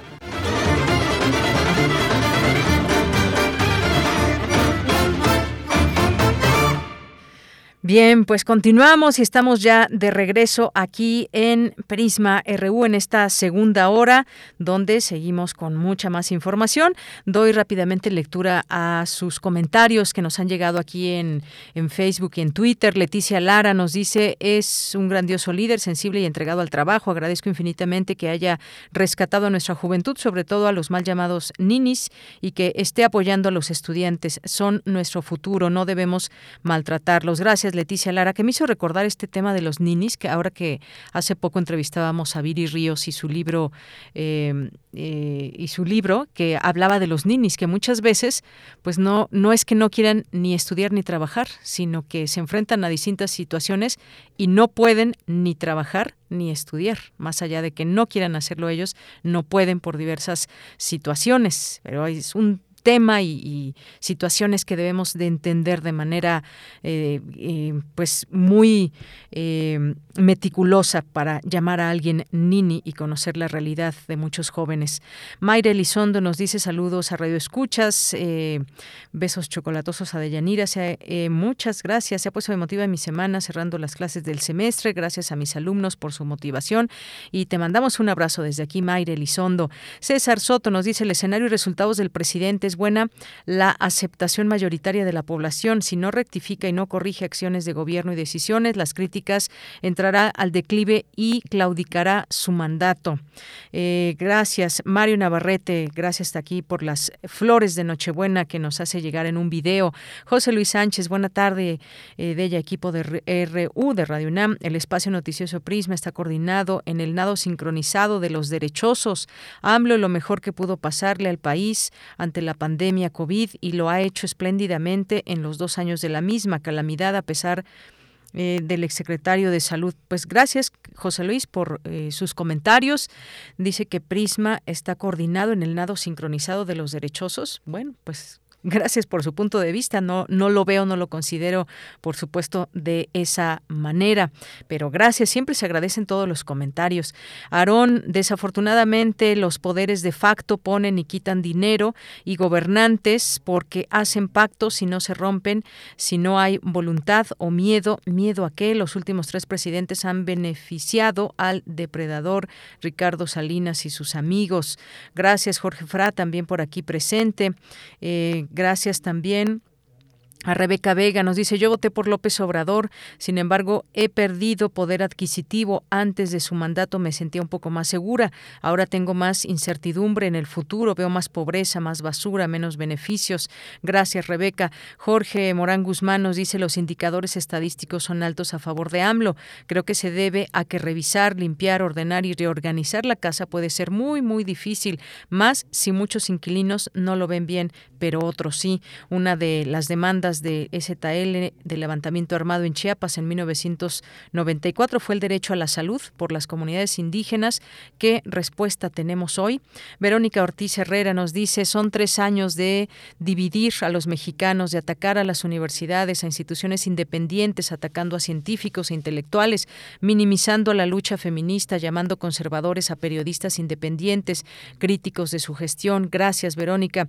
Mario Navarrete Real ya llega a su primer caso a los Estados Unidos. Sí, efectivamente, Omicron ya llegó a Estados Unidos y ¿saben qué? Quizás esta variante ya esté en otros tantos países, pero aún no se sabe de manera oficial. Eh, también Abel Fernández, muchas gracias aquí por el comentario. Rosario Durán, feliz inicio de mes. Estamos de visita en su agitada Ciudad de México, pero no podemos escucharlo. Será después por podcast. Muchas gracias. Eh, Rosario. Gracias también a David Castillo, a Guerrero, a Jorge. Nos dice estas fiestas y respetemos la salud de toda la gente. Eh, José Luis Sánchez, buen inicio el último mes e inicio de Reventón de Guadalupe Reyes de 2021. Nos dice de ella y equipo de RU. No, hoy hay que felicitar a todos mis colegas y héroes del laboratorio clínico que contribuyeron con los diagnósticos para detectar el SARS-CoV-2. Abrazos. Claro que sí, José Luis, siempre hacen una gran labor. Gracias eh, también a Fernando Díaz, Arturo Cruz, Gloria Félix Mesa, Jean-François Charrier, muchas gracias también, Salvador Carvajal, eh, José Ramón Ramírez, eh, muchas gracias a todos ustedes que están aquí con nosotros en este espacio, opinando y escuchándonos a través del 96.1 de FM y 860 de AM. También nos escribe por aquí. Eh, ya comentamos a Diogenito, le mandamos muchos saludos y nos vamos a la información. Tenemos que irnos a la información, por supuesto. Ahora con Cindy Pérez Ramírez, en ocasión del Día del Químico, que se conmemora el 1 de diciembre, el director de la Facultad de Química, Carlos Amador Bedoya, afirmó que en 105 años de existencia, la entidad universitaria cuenta con más de 40.000 egresados en 100 generaciones. Adelante, Cindy. ¿Qué tal, Deyanira? Muy buenas tardes a ti y a todo el auditorio. La química es una ciencia central que actúa en medio de otras áreas del conocimiento, desde donde influye y contribuye a las más básicas y las más aplicadas. La química integra el conocimiento abstracto y al concreto, siempre aportando al saber de áreas tan diversas como la astronomía, ciencias de materiales, biotecnología, ingeniería, ecología y medicina, entre otras. En ocasión del Día del Químico que se conmemora este 1 de diciembre, el director de la Facultad de Química de la Carlos Amador Bedoya, dijo que los cerca de 250 profesores e investigadores de tiempo completo de esa entidad explotan toda la gama de conocimiento de esta disciplina. A ese grupo se suman cerca de 100 profesionales del Instituto de Química y otros que están repartidos en diferentes dependencias universitarias, como los institutos de física, investigaciones en materiales, fisiología celular, investigaciones biomédicas y las facultades de ciencias y medicina. A fin de cuentas, todas las ciencias acaban dependiendo de la reacción química. Por un lado es muy uh, útil, útil para la ciencia misma porque la, la potencia y la vuelve importante, pero por otro lado es una responsabilidad muy grande porque lo que tenemos que aprender es variadísimo. México tiene que mejorar muchísimo cómo aprovechamos el potencial científico. Tenemos los conocimientos, tenemos la capacidad y nos está faltando la creación del, del entorno completo que nos permita aprovecharlos para el bien social de nuestro país. Amador Bedoya consideró que los retos de la química son mundiales y entre ellos destacan de manera importante el cambio climático, la disponibilidad de energía, así como los temas de salud y de farmacia. Un análisis a fondo de los grandes retos de esta disciplina se analizarán en un libro que se publicará para celebrar los 105 años de la Facultad de Química que comenzarán este 1 de diciembre y oficialmente se cumplieron el 23 de septiembre, pues ese día de 1916 se fundó la Escuela Nacional de Ciencias Químicas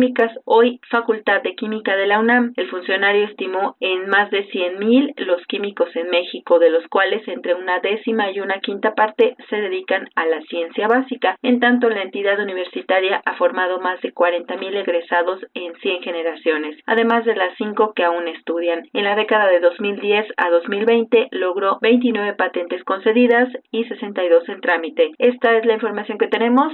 Muy buenas tardes. Gracias, gracias Cindy, gracias, muy buenas tardes, gracias por esta información. Nos vamos ahora a la sección de sustenta con Daniel Olivares porque estudiante del CCH Azcapotzalco gana el primer lugar de Premio Universitario de Poesía y Ensayo para una Sociedad Sustentable en la categoría de bachillerato. Y hoy en sustenta, como les decía, Daniel Olivares nos tiene los detalles de este trabajo literario. Adelante.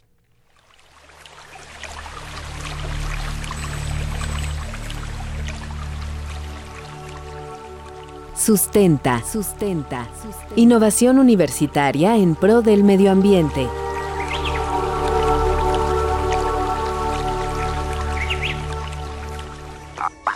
Hay una cuestión de, yo, yo diría como es de amor a la tierra, ¿no? Decir, que somos... Muy buenas tardes al auditorio de Prisma RU. Bienvenidos a este espacio de sustentabilidad, medio ambiente y bienestar humano. Bienvenidos a Sustenta. Les saluda con el gusto de siempre Daniel Olivares Aranda. Como ya lo escuchamos, hoy hablaremos del ganador del primer lugar del Premio Universitario de Poesía y Ensayo para una Sociedad Sustentable 2021 en la categoría Nivel Bachillerato. Se trata de José Emanuel Villa Espinosa, quien participó con el ensayo Genealogía de la Revolución Terrenal. El Premio Universitario de Poesía y Ensayo sobre una Sociedad Sustentable 2021, organizado por la Coordinación Universitaria para la Sustentabilidad de la UNAM, tuvo como principal objetivo involucrar a las y los estudiantes en la reflexión y la acción a futuro sobre la construcción de una sociedad más sustentable. Se buscó la participación de las comunidades estudiantiles de las diversas disciplinas que se imparten en la UNAM, y en específico las artes, uno de los sectores menos atendidos en el ámbito de la sustentabilidad. La poesía y el ensayo son géneros literarios próximos a la reflexión en torno a temas de interés social, de los cuales se pueden narrar los hechos cotidianos de las juventudes y de esta manera aportar una huella generacional con una visión crítica y novedosa. Escuchemos a José Manuel Villa, quien nos explica cómo decidió participar en este premio. La razón por la que decidí participar, pues básicamente hablamos mucho actualmente sobre sustentabilidad, sobre el mundo sostenible, pero siento que poco eh, comprendemos acerca de, de lo que realmente, o sea, está provocando eh, pues este fenómeno, o sea, tanto del calentamiento global, eh, el cambio climático, o sea, pero no nos damos cuenta que al final somos nosotros mismos y es nuestro sistema económico, o sea, como lo, como lo plasmo en, en el ensayo. José Emanuel Villa Espinosa, estudiante de quinto semestre del Colegio de Ciencias y Humanidades Plantelas Capozalco, participó con una reflexión acerca del por qué, en las últimas décadas, se ha puesto de moda temas como la sustentabilidad y el cuidado del medio ambiente. El universitario reflexiona acerca de qué nos ha provocado para pensar acerca de la naturaleza como sujeto desde hace más o menos 80 años y no antes. Una posible respuesta, considera José Manuel Villa, es el cambio de paradigma de el objeto determina al sujeto a el sujeto determina al objeto. Esto durante la época moderna, en la cual, al reconocerse al humano como ser creador, pudo hacerse de la naturaleza como medio y fin para el hombre y no como parte de sí. Escuchemos a José Manuel Villa, quien nos explica más acerca de estos conceptos abordados en su ensayo. En el ensayo hablo de varias cosas, eh, sobre todo propongo o sea, una máxima que, eh, o sea, como en el pensamiento kantiano, que, que me sirve para de, de guía, para ir elaborando cada, pues, cada punto del que trato, que es la de toda acción trae consigo un cambio y yo consecuencia. Primera parte que me aboco a cómo no comprendemos que el clima cambie es, es una cosa natural. Lo hemos percibido, ¿no? La, la, geología, la biología nos, explica que la Tierra ha pasado por, por periodos. Entonces nosotros solo somos una parte más de la historia de, pues, de este planeta. También, pues, utilizando un poco un cuadro de silogismo práctico, pues voy desglosando, o cómo el propio capitalismo es uno de, de los causantes de, de esto que tanto nos, nos invita, ¿no? A reciclar, a reducir y demás, pero lo que no no, no, terminamos de comprender es que él, justamente ese es el problema. No porque cuando nosotros, o sea, reciclamos, reutilizamos y demás, pues estamos contribuyendo a que el propio sistema capitalista se siga nutriendo. Entonces, básicamente es cambiar o tratar por lo menos de ir reconstruyendo este propio sistema de producción. Escuchemos ahora un fragmento del ensayo Genealogía de la Revolución Terrenal en voz del propio José Manuel Villa Espinosa, el cual lo podrás consultar completo en el sitio oficial blog.revistadelauniversidad.mx. Bueno, yo les quisiera compartir eh, un fragmento de mi ensayo eh, y dice así. Esto no significa que antes de la época moderna no se haya comerciado con los recursos que la tierra brinda. Sin embargo, lo que sucede en el capitalismo primitivo, a raíz del descubrimiento europeo de tierra firme, fuera de su cosmovisión, es decir, de nuestra América, las acciones de apropiación de lo natural se afianzaron y se acumularon.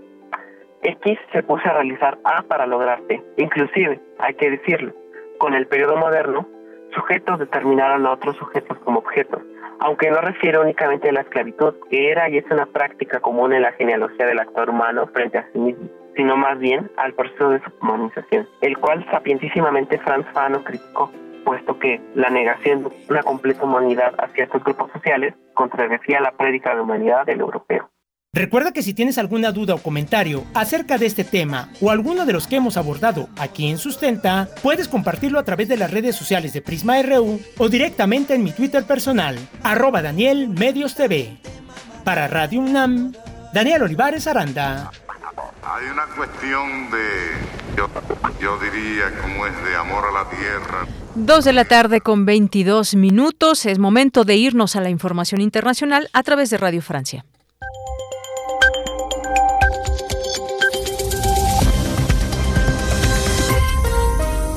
Hola a todos, bienvenidos a la sintonía de Radio Francia Internacional en este miércoles primero de diciembre. Nos acompaña en la realización técnica Vanessa Letron. Junto a ella abrimos este programa con un rápido resumen de la información internacional. Carmele Gallubo ha llegado el momento de reflexionar sobre la oportunidad de que la vacunación contra el coronavirus sea obligatoria. Lo dice la presidenta de la Comisión Europea, Ursula von der Leyen, quien sin embargo precisa que la decisión es competencia de los países miembros de la Unión pero hacia ello apuntan ya algunos países europeos como Alemania, donde el futuro jefe de gobierno, el socialdemócrata Olaf Scholz, se ha declarado favorable.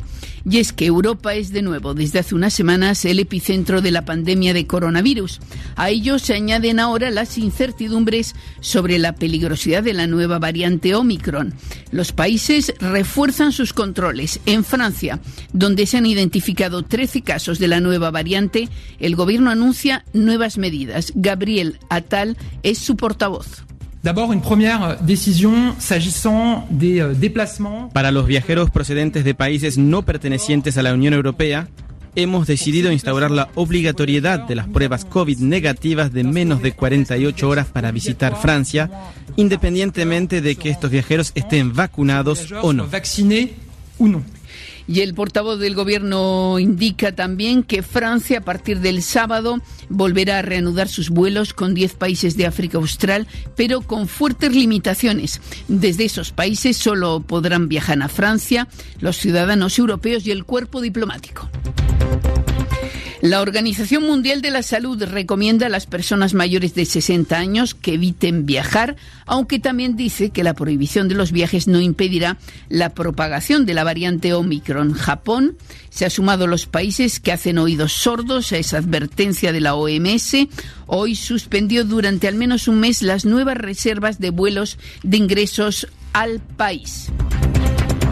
Xiomara Castro del Partido Libre será la próxima presidenta de Honduras. Su rival, Nasri Asfura, del oficialista Partido Nacional, reconoció su derrota en las elecciones presidenciales y felicitó personalmente a Castro. La esposa del derrocado expresidente Manuel Zelaya se impuso por un amplio margen, pero el recuento de votos aún no ha concluido con lo que se espera para los próximos días la proclamación oficial de la victoria de la candidata de la izquierda.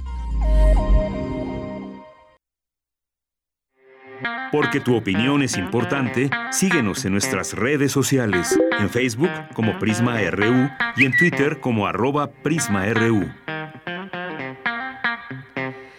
Dos de la tarde con 25 minutos y el fin de semana hubo elecciones en Honduras. No podemos dejar de platicarlo más al análisis, más que como noticia, cuando pues la candidata presidencial Xiomara Castro de del izquierdista Partido Libertad y Refundación pues ya eh, gana estas elecciones, aunque ha habido ahí algunas cuestiones en lentitud en el conteo de los de todos y cada uno de los votos y pues bueno eh, aventaja a su principal oponente, el alcalde de Tegucigalpa, Nasri Asfura, del oficialista Partido Nacional en las elecciones presidenciales de Honduras. Y vamos a hablar de este tema. Ya nos acompaña vía telefónica el doctor Adalberto Santana, que es investigador del Centro de Investigaciones sobre América Latina y el Caribe de la UNAM. ¿Qué tal, doctor Adalberto Santana? Bienvenido, muy buenas tardes. Muy buenas tardes, Mira. Pues qué gusto escucharle y me gustaría que eh, nos comente desde su punto de vista el significado de estas elecciones y ahora con esta fuerza que tuvo la candidata eh, Xiomara Castro. Cuéntenos, por favor.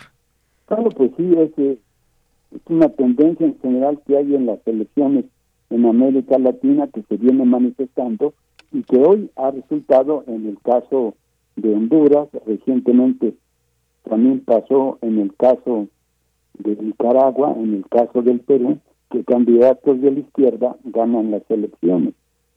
También en Venezuela hubo elecciones esta semana pasada y también impuso precisamente el sector del Partido Socialista Unificado de Venezuela.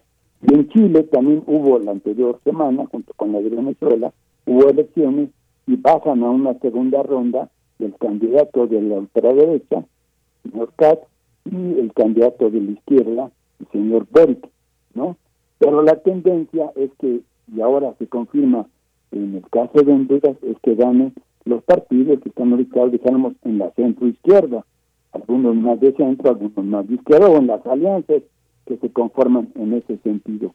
Y en el caso de, Honduras en lo particular, la, la candidata Xiomara Castro, pues llega como representante de su partido libre, y Libertad Refundación, que así se llama, fundado por el presidente Manuel Zelaya, y que también va en alianza, o fue una alianza en las elecciones, con el partido El Salvador de Honduras, de Salvador Narraya, que fue el candidato hace cuatro años y que le hicieron fraude allá en Honduras, y también el PINO, un partido socialdemócrata de aquel país centroamericano, que aglutinan en esta elección hay el mayor número de votos y que aunque todavía no hay un resultado oficial que lo manifieste de manera directa por el Consejo Nacional Electoral como triunfadora, bueno, pues ya los adversarios, los otros partidos, incluso el candidato del Partido Nacional, Nora Pura, reconoció el triunfo de Xiomara y también el de distintos presidentes de América Latina como eh, la presidenta Cristina Fernández, el presidente de Panamá, Laurentino Cortizo, el presidente de Costa Rica, Carlos Alvarado, el de Nicaragua, el comandante Daniel Ortega, el presidente de Venezuela, Maduro, y así están llegando ya las, el de Cuba, perdón, también, están llegando muchas felicitaciones por el triunfo arrollador de Xiomara Efectivamente, y algo que también pues es muy importante comentar porque pues los distintos eh, presidentes eh, que hay en esta región, digamos, pues eh, también es importante qué pasa en Estados Unidos. Y me refiero porque cuando cuando a veces a veces eh, intervienen en países, en su política interna, pero a veces lanzan simpatías. Y en este caso me parece que fue un, fueron unas elecciones bastante claras, limpias, de alguna manera, por lo menos así se está reportando a través de los distintos medios de comunicación. Y Estados Unidos ha dicho que espera trabajar con la candidata Xiomara Castro si se confirma ya su victoria en Honduras. Importante que lo diga o no, ¿cómo, cómo ve, doctor Santana? Bueno, no hay que confiarse mucho en la política norteamericana. Los Estados Unidos tienen intereses, nunca defienden los intereses de la democracia, y menos en América Latina. Pensemos que eh, hoy en día han arrestado el bloqueo contra Cuba, contra Nicaragua, contra Venezuela. Entonces no se puede confiar mucho en ellos.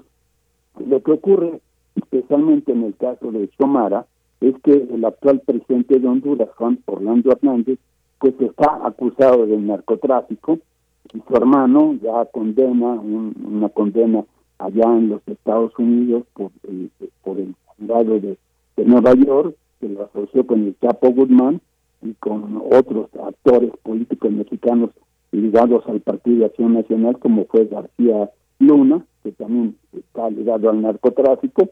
O sea son este bloque de la derecha narcotraficante latinoamericana y que en los Estados Unidos pues evidentemente entran en esa contradicción. No pueden apoyar a, sus candidatos de derecha porque están ligados al, narcotráfico, ¿no? Y entonces tienen que reconocer, bueno, a las expresiones de izquierda en América Latina que siguen avanzando en la región y que en el caso de Xiomara Castro pues no tenía mucho que condenar. Sin embargo, hay que reconocer que las tropas norteamericanas están en la base de Palmerón en Honduras. Es el único país donde hay una gran presencia norteamericana en sus bases militares. Bien. Eh, doctor, también hay una, una, una, cuestión que tiene que ver con lo que ha prometido eh, Xiomara Castro allá en Honduras, una promesa de cambio, una promesa de terminar con la corrupción. Y hay un tema también muy importante que seguramente, pues, eh, de manera interna se debe hablar muchísimo y tiene que ver con, pues, eh, los cientos de migrantes eh, hondureños que salen de su país y que quieren llegar a los Estados Unidos. Esta, digamos que sería un tema pendiente a enfrentar de este gobierno en su momento con Xiomara Castro? Sí, dijéramos que internamente en Honduras hay una serie de factores. Uno de ellos el poder corrupto del narcotráfico con el gobierno de Juan Orlando Hernández, el crecimiento de las pandillas, de las llamadas que existen en Honduras y también en El Salvador y Guatemala, y el fenómeno de la violencia, de la pobreza, Honduras junto con Haití de los países más pobres de América Latina y esto genera expulsiones de migrantes, de trabajadores, en este caso particular de Honduras, hacia el norte, pasando por Guatemala, por territorio mexicano, rumbo a la frontera con Estados Unidos.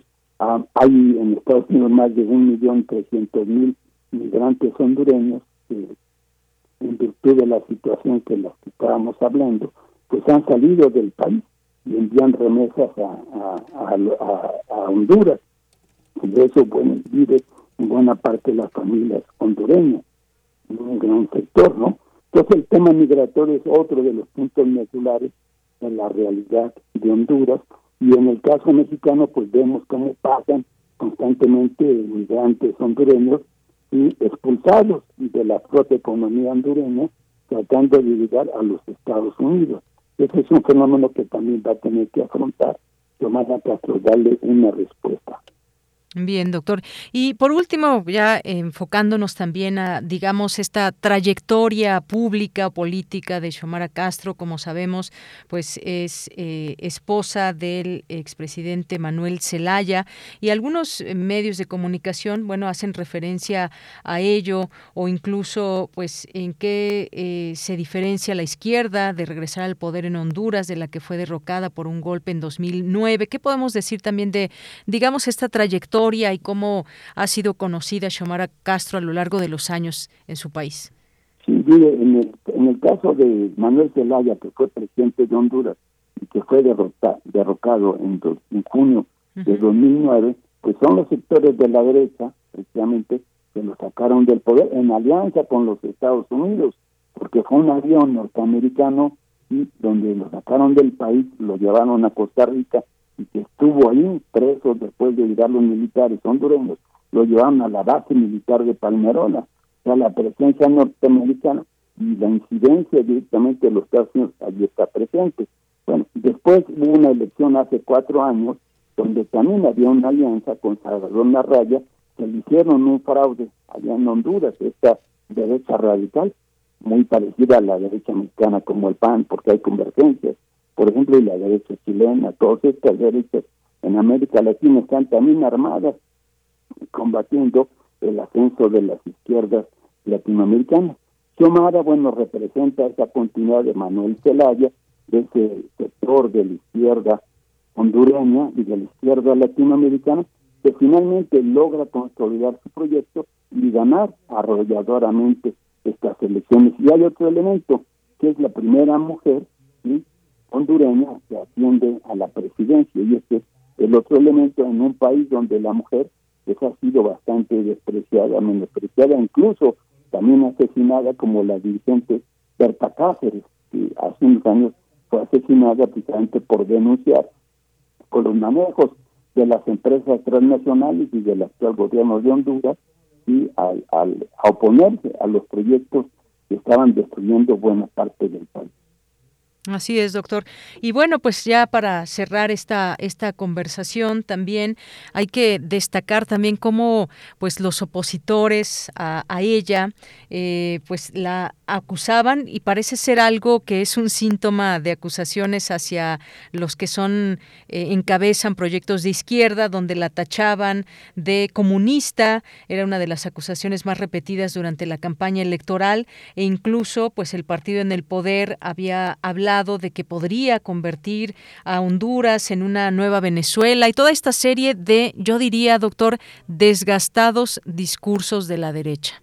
¿Qué opina? Pues no es un discurso desgastado de la derecha, más bien es la retórica en mm. la que permanentemente se mueve la derecha. El comunismo no es malo, lo partimos de ese elemento que es una sociedad mucho más igualitaria, pero en el discurso de la derecha, pues evidentemente lo peor que puede ocurrir sobre todo cuando va dirigido a sectores más despolitizados. Afortunadamente ese mismo discurso que lo escuchamos allá en Honduras, en México o en Chile o en Brasil, pues ya está completamente desfasado de la realidad y más que politizar a la gente, lo que le hace es darle claridad de que la orientación hoy en día es un proceso de desarrollo que requiere el país, acabar con la pobreza, que haya mayor justicia social. Y ese es el planteamiento general de las izquierdas latinoamericanas, sean en México, en Honduras, en Nicaragua, en Cuba, Venezuela, etcétera, Argentina, ¿sí? y eso es lo que está predominando. Por eso resultado el triunfo de las elecciones recientemente en Perú y hoy en día en Honduras.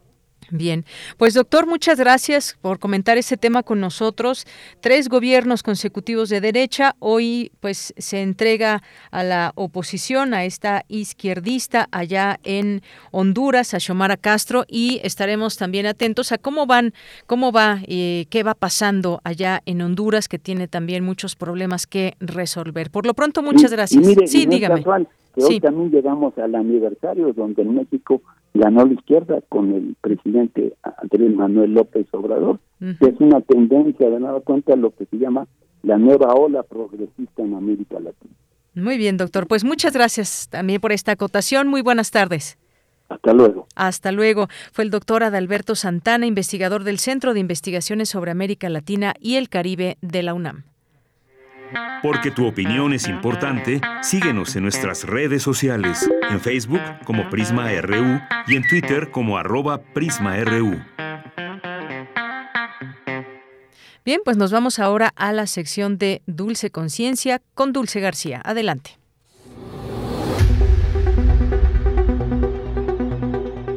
Dulce Conciencia. Ciencia.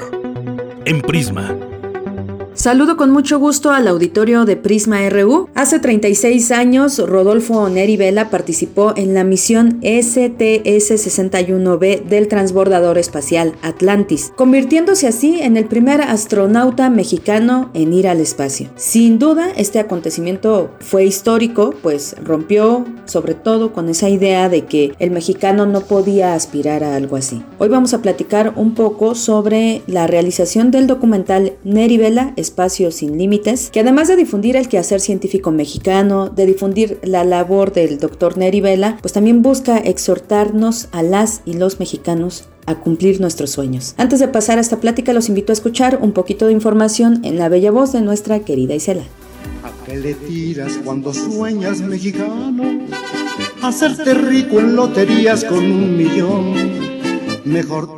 ¿Es cierto que los mexicanos sueñan solo con ganarse la lotería? Esa idea ya está gastada, pues desde hace años se ha visto que las y los mexicanos sueñan con hacer ciencia, arte e historia. En noviembre de 1985, la misión STS-61B del transbordador espacial Atlantis llevaba consigo a un mexicano, Rodolfo Neri Vela, quien se convertiría así en el primer astronauta de México en participar en un viaje espacial. Sin duda, y como algunos consideran, ese hecho fue un parteaguas en la historia de nuestro país. Pero, ¿qué tanto sabemos de lo que pasó antes o después de este viaje? ¿Quiénes más participaron, por ejemplo, en la preparación de Rodolfo Neri Vela? ¿Sabías que un gran número de mujeres científicas ayudaron a que dicha hazaña sucediera? A 36 años de aquel hecho histórico, se ha emprendido una nueva misión, difundir los sucesos que llevaron a México fuera de órbita. El documental Neri Vela, Espacios sin Límites, se prepara para decir a los mexicanos los sueños si se pueden lograr. Para Radio UNAM, la Gama. Y bueno, sobre el documental Neri Vela, Espacios sin Límites, platicamos con Elena Franco, quien es productora de este largometraje, y lo primero que ella nos contó fue el objetivo de difundir la hazaña del doctor Neri Vela y la importancia de destacar, por ejemplo, la participación de las mujeres en la ciencia en México. Escuchemos. Nosotros en esta producción estamos muy eh, conscientes de poder hacerle llegar a las nuevas generaciones no solo un poco de la historia de México con, con el caso del doctor Rodolfo Neri Vela y su hazaña de 1985, sino también decirle a las personas eh, que a partir de allí, de ese momento, se ha abierto una brecha impresionante de talentos tanto de mujeres como de hombres hacia las ciencias. O sea, es bien curioso lo que nos hemos encontrado al, al momento de esta producción porque hemos encontrado que más del 60% de los mexicanos, en este caso de las mujeres mexicanas, están evocadas a la ciencia, sobre todo a esta ciencia aeroespacial. Nos hemos encontrado con unas sorpresas realmente interesantes e increíbles, que además vamos a poder contar con ese tipo de testimonios en esta película, porque no solo vamos a platicar sobre Neri Vela,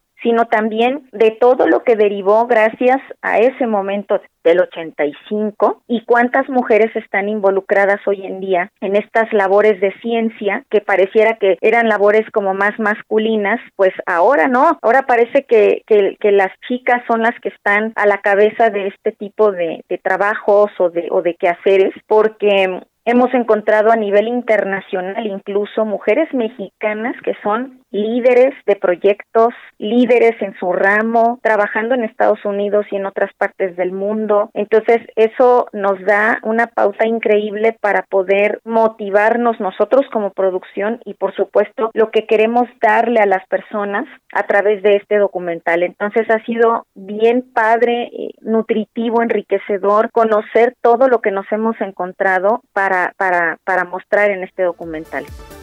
Elena Franco comenta que la pandemia ha provocado que la realización de este documental lleve más tiempo, pero también señala que la labor de difusión científica no debe detenerse ante nada. Mira, lo más lo más complicado ha sido la cuestión de la pandemia, tristemente, no solo en la industria fílmica, en todos los campos eh, habidos y por haber de la vida diaria y en, alrededor del mundo. Digo, esto ya no es expresamente de México o América Latina. A nivel mundial estamos ante una situación pues de emergencia y todo lo que ya conocemos debido a lo que estamos viviendo. Eso ha sido lo más complicado. La verdad es que todas las personas y el talento que hemos ido encontrando al, al momento de, de trabajar en este documental, la gente ha sido cálida, nos reciben con, con gran, con gran eh, alegría porque saben que, que su trabajo va a poder verse en otras partes, que va a poder saberse, por supuesto, por las audiencias, por, por el público. Efectivamente que mucha gente no sabemos, no conocemos, o sea, creemos que México no, no tiene industria y para nada. México es un pionero en esto de la industria aeroespacial, en específico del tema que nosotros estamos tratando. Pero yo no dudo que en otros temas médicos o, alguna o, u otras ciencias seamos pioneros o estemos incursionando, estemos trabajando. México es un país y esto lo sabemos todos muy bien de talentos. Aquí hay talento que sobra y hay para regalar para el mundo entero. Eh, yo creo que las dificultades siempre van a ser como la falta de apoyos, los foros, los espacios, porque las oportunidades están ahí, nada más es cuestión de agarrarlas y llegar a ellas, ¿no? Pero lo más difícil para nosotros como producción ahorita en estos momentos sí ha sido como de esta, la cuestión de la pandemia en específico. Hemos encontrado la manera de trabajar a pesar de las circunstancias y, y tratar de sacar adelante el proyecto lo más pronto posible. Ya llevamos alrededor de dos años trabajando en esto y bueno, es lógico que se nos ha llevado tanto tiempo pues por la, la, la cuestión pero sabemos que tenemos un producto que va a darle al público algo padre, algo diferente. Elena, ¿en qué sentido será diferente este documental? Muchos siempre queremos saber qué onda con el espacio, qué onda con las estrellas, los planetas, las, las galaxias y demás. Ver mujeres en esto, que es lo más interesante de todo, no demeritando la labor de los masculinos, de los hombres, pero es que el ver tantas chicas, además de que hay chavas, ¿eh? Chavas jovencitas que están estudiando sus carreras enfocadas a estos temas, ganando premios en la NASA, este, incursionando en todo esto, creo que eso es algo muy padre, motivante, sobre todo a las niñas que vienen, para que las niñas que sueñan con ir al espacio o ser astronautas, les digamos a través de estos mensajes de estas mujeres que lo están haciendo ya ahora mismo, que sí pueden y no por ser niñas se detengan a pensar que quieren ser ingenieras, que quieren ser físicas, matemáticas, o sea, eh, toda esta cuestión que, que encierra eh, el mundo de la ciencia, por supuesto que lo pueden hacer, ¿no? Y bueno, cuéntanos cuántas personas han participado en este documental, en este arduo trabajo de divulgación científica, porque me imagino que han encontrado una gran cantidad de información, por ejemplo, sobre lo que es la labor espacial aquí en México. Hemos encontrado a muchas personas. Desgraciadamente no todos podrán estar aquí. Hemos intentado que todo el mundo esté, aunque hable una palabra, ¿no? Que nadie se nos quede fuera, pero sí ha sido bien difícil porque no no todos van a poder estar en la película y que a lo mejor tengamos que suprimir su cara para ver su quehacer en imágenes o videos y a lo mejor a la persona la ponemos en off.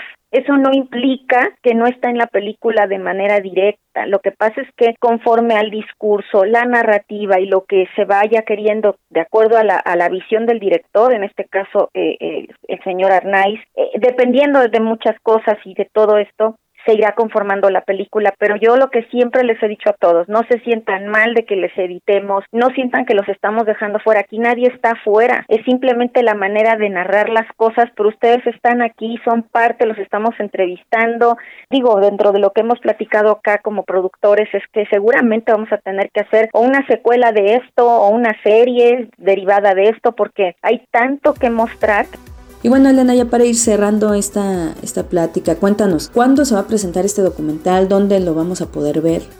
Nosotros tentativamente tenemos una, una, fecha de estreno para noviembre del próximo año de 2022, eh, siempre y cuando también todas las circunstancias se nos, se nos hagan favorables. Esa es nuestra fecha tentativa, noviembre del 22, más o menos es el tiempo, y ya les iremos avisando, aún no puedo comentarte exactamente dónde vamos a tener eh, premieres, o premier, premieres, estrenos, momentos, este, sigan persiguiendo sus sueños. Esa es una de las premisas de esta película, no se rindan, los sueños sí se pueden lograr. Pues ahí está la invitación para estar pendientes de la presentación de este documental Neri Vela, Espacios sin Límites. Aquí les vamos a tener toda la información. Agradecemos a Elena Franco que nos la comparta. Y bueno, pues yo me despido, agradezco mucho su atención. Los dejo ya nada más con una frasecita y con nuestra conductora de Yanira Morán. Muy buenas tardes.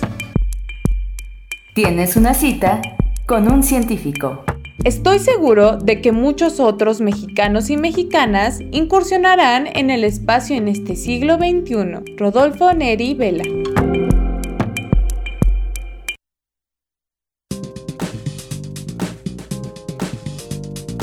Cultura RU.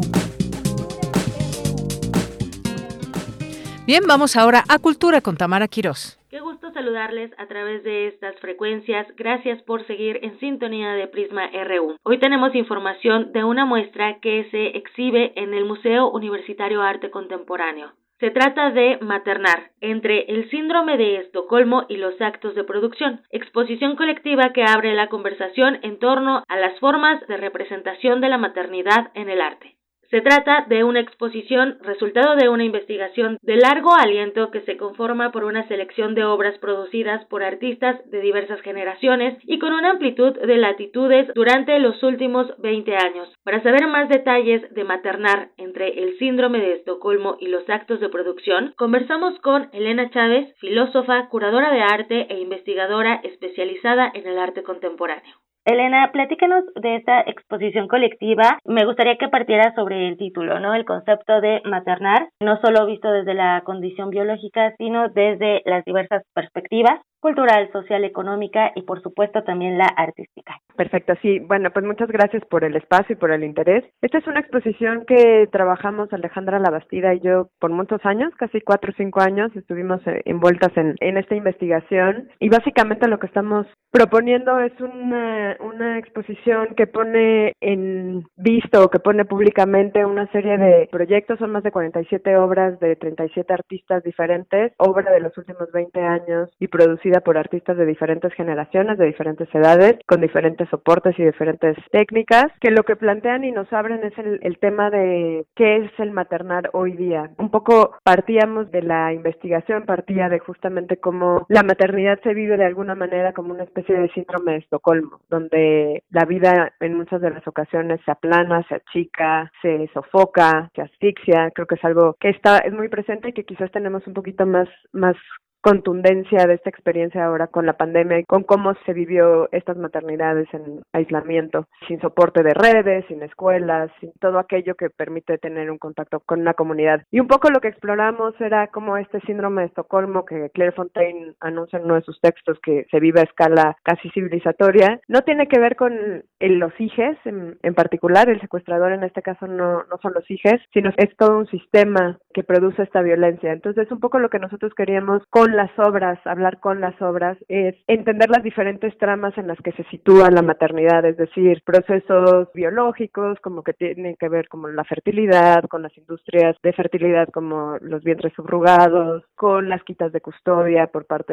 de, los estados, sobre todo a poblaciones migrantes, con eh, los derechos reproductivos, las luchas por los derechos reproductivos, con diferentes experiencias y diferentes tramas que nos sitúan en la complejidad que es el maternar hoy. También nos parecía importante abrir a otras cosmovisiones y otro tipo de experiencias que no fueran necesariamente las que se viven, digamos, en el mundo occidental y en ese sentido trabajamos con varias artistas que se identifican como parte de pueblos originarios y que hablan también de otra relación y de otra cosmovisión en relación al maternar. Trabajamos con la artista Maruch Méndez, una artista sotzil, que ella como plantea en su representación, ella es pintora y escultora, como plantea su maternidad en relación a sus hijos adoptivos, que no son adoptados en, en el sistema legal que nosotros asumimos como la adopción, sino que son, le fueron entregados por parte de, la comunidad para su cuidado porque ella no tenía hijos y estos niños se quedaron sin madre y padre, entonces ella asumió ese cuidado. ¿Y cómo se asume de esa manera en esa comunidad? También Amelia Hernández plantea el lugar de la curandera en una comunidad maya, también visiones quechuas eh, y amazónicas, entonces queremos conformar como un archivo amplio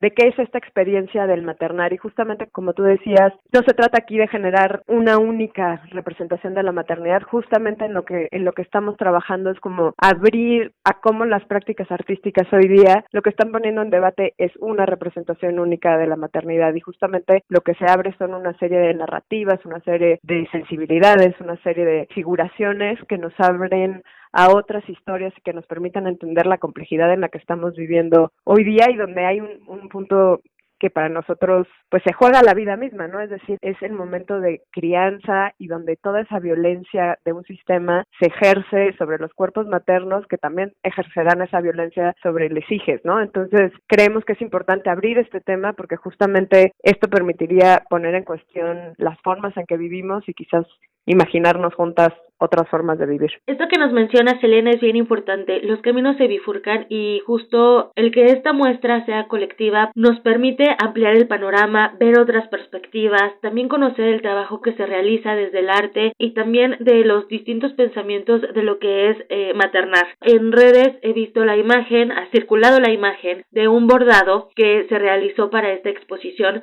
donde nos muestran a las madres rastreadoras, ¿no? A las que buscan a sus hijos desaparecidos, a los hijos de otras madres. En la historia del arte, la maternidad tiene varios arquetipos y eh, no sé, yo siento que en esta en esta exposición se ha manejado como la maternidad un poco más más terrenal o más sí, real justamente también algo que nos importaba era entender en este maternar qué significa la experiencia de maternar en violencia, ¿no? En la violencia que se vive específicamente en nuestro país, pero no solo, pero qué significa maternar en un lugar donde desaparecen a nuestros hijos, en un lugar donde nuestros hijos pueden ser asesinados de la manera que que son asesinadas las personas en este país. Entonces, en ese sentido, trabajamos con Paulina León, que, que también su nombre artístico es Paulina Cuarón o en redes, que justamente trabaja los bordados eh, en relación a un colectivo que se llama Madres Desobedientes y van recuperando y recolectando frases desde esta práctica del bordado de los procesos sociales que se están viviendo en relación a los feminismos. En ese sentido, Paulina hizo un muy bello bordado que tenía que ver justamente, que trabajamos con ella justamente de las rastreadoras, ¿no? Que dice, y si yo lo encuentro, ¿qué? Nos parecía evidentemente muy necesario tener el trabajo, la presencia, digamos, de todas estas madres que luchan. Hay varias secciones donde puedes ver estas obras de madres que están luchando, que su maternidad implica estar atravesada por esta violencia. Eh, en este caso de esta exposición, sí quisimos que fuera desde el trabajo de las artistas que han acompañado estos procesos o de una representación visual. También tenemos, por ejemplo, una reproducción de la intervención que se hizo en el, en el cuadro de Madero cuando fue la toma del CNDH y que también nos habla de esa violencia. Este cuadro lo, lo intervino una niña que fue violada y su madre ha estado dando seguimiento a Muñeca Empoderada, que se llama en redes, eh, de las litografías y de, de ubicar sensiblemente esta intervención o públicamente esta intervención y nos parece importante también traer este objeto en relación a pues que es una madre que lucha por la justicia en un lugar donde la justicia está tan poco a la mano, ¿no? Que también eso es un tipo de maternidad, maternidad que lucha constantemente contra un sistema de muy violento que no que no responde a las injusticias que se han cometido. Es decir, hay una serie de, digamos, propuestas, te digo, unas tienen que ver con repensar eh, la maternidad desde estos procesos sociales, económicos, pero también a partir de estas madres que luchan políticos y también hay alguna vertiente que habla de otra imaginario que es el ecofeminista y que está intentando imaginar la ¿Qué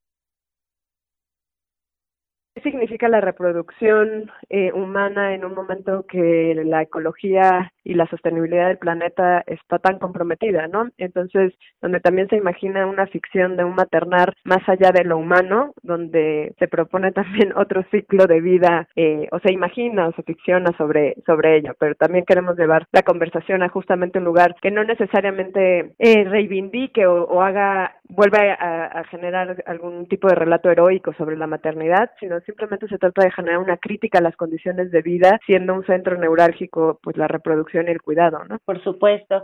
Oye, pues muchísimas gracias, Elena. También vamos a invitar a que ingresen a la página para que vean eh, incluso el video que está disponible, ¿no? Hablar desde la madre tierra también. Sí, ese, ese es un video que nos regaló, una intervención que nos regaló Maruch Méndez, que como parte del inicio de, la exposición ella quería lanzar un, rezo para, para acompañar este proceso. Ella es también, es parte de sus actividades como en su comunidad social. Y sí, invitar eh, la exposición está en el MUAC de jueves a domingo, son los horarios del momento del museo, de 11 de la mañana a 5 de la tarde y estará hasta el 12 de junio, pero pues esperamos que nos puedan acompañar y, y pues es, un, es una propuesta para invitar a, a platicar, para invitar a discutir, para hacer públicas, pues cómo estamos viviendo estos procesos tan complejos en un momento tan complicado, ¿no? Como, como ha sido la pandemia. Así es. Elena, te agradezco mucho tu tiempo y, sobre todo este enlace para que la gente se una justo a, a, esta plática, a la discusión, a la reflexión y que podamos compartir. De verdad, gracias. Muchísimas gracias. Hasta luego. Elena Chávez es filósofa especializada en arte contemporáneo y una de las curadoras de Maternar entre el síndrome de Estocolmo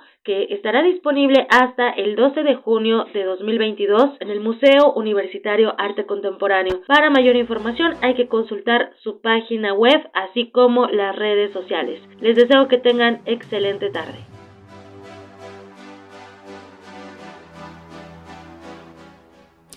Bien, pues nos vamos a despedir con un poco de música de Queen, The Show Must Gone. Con esto nos despedimos. Gracias, buenas tardes, hasta mañana. abandoned places. I guess we know the score. On we are looking for? Another hero, another mindless crime behind the curtain in the pantomime.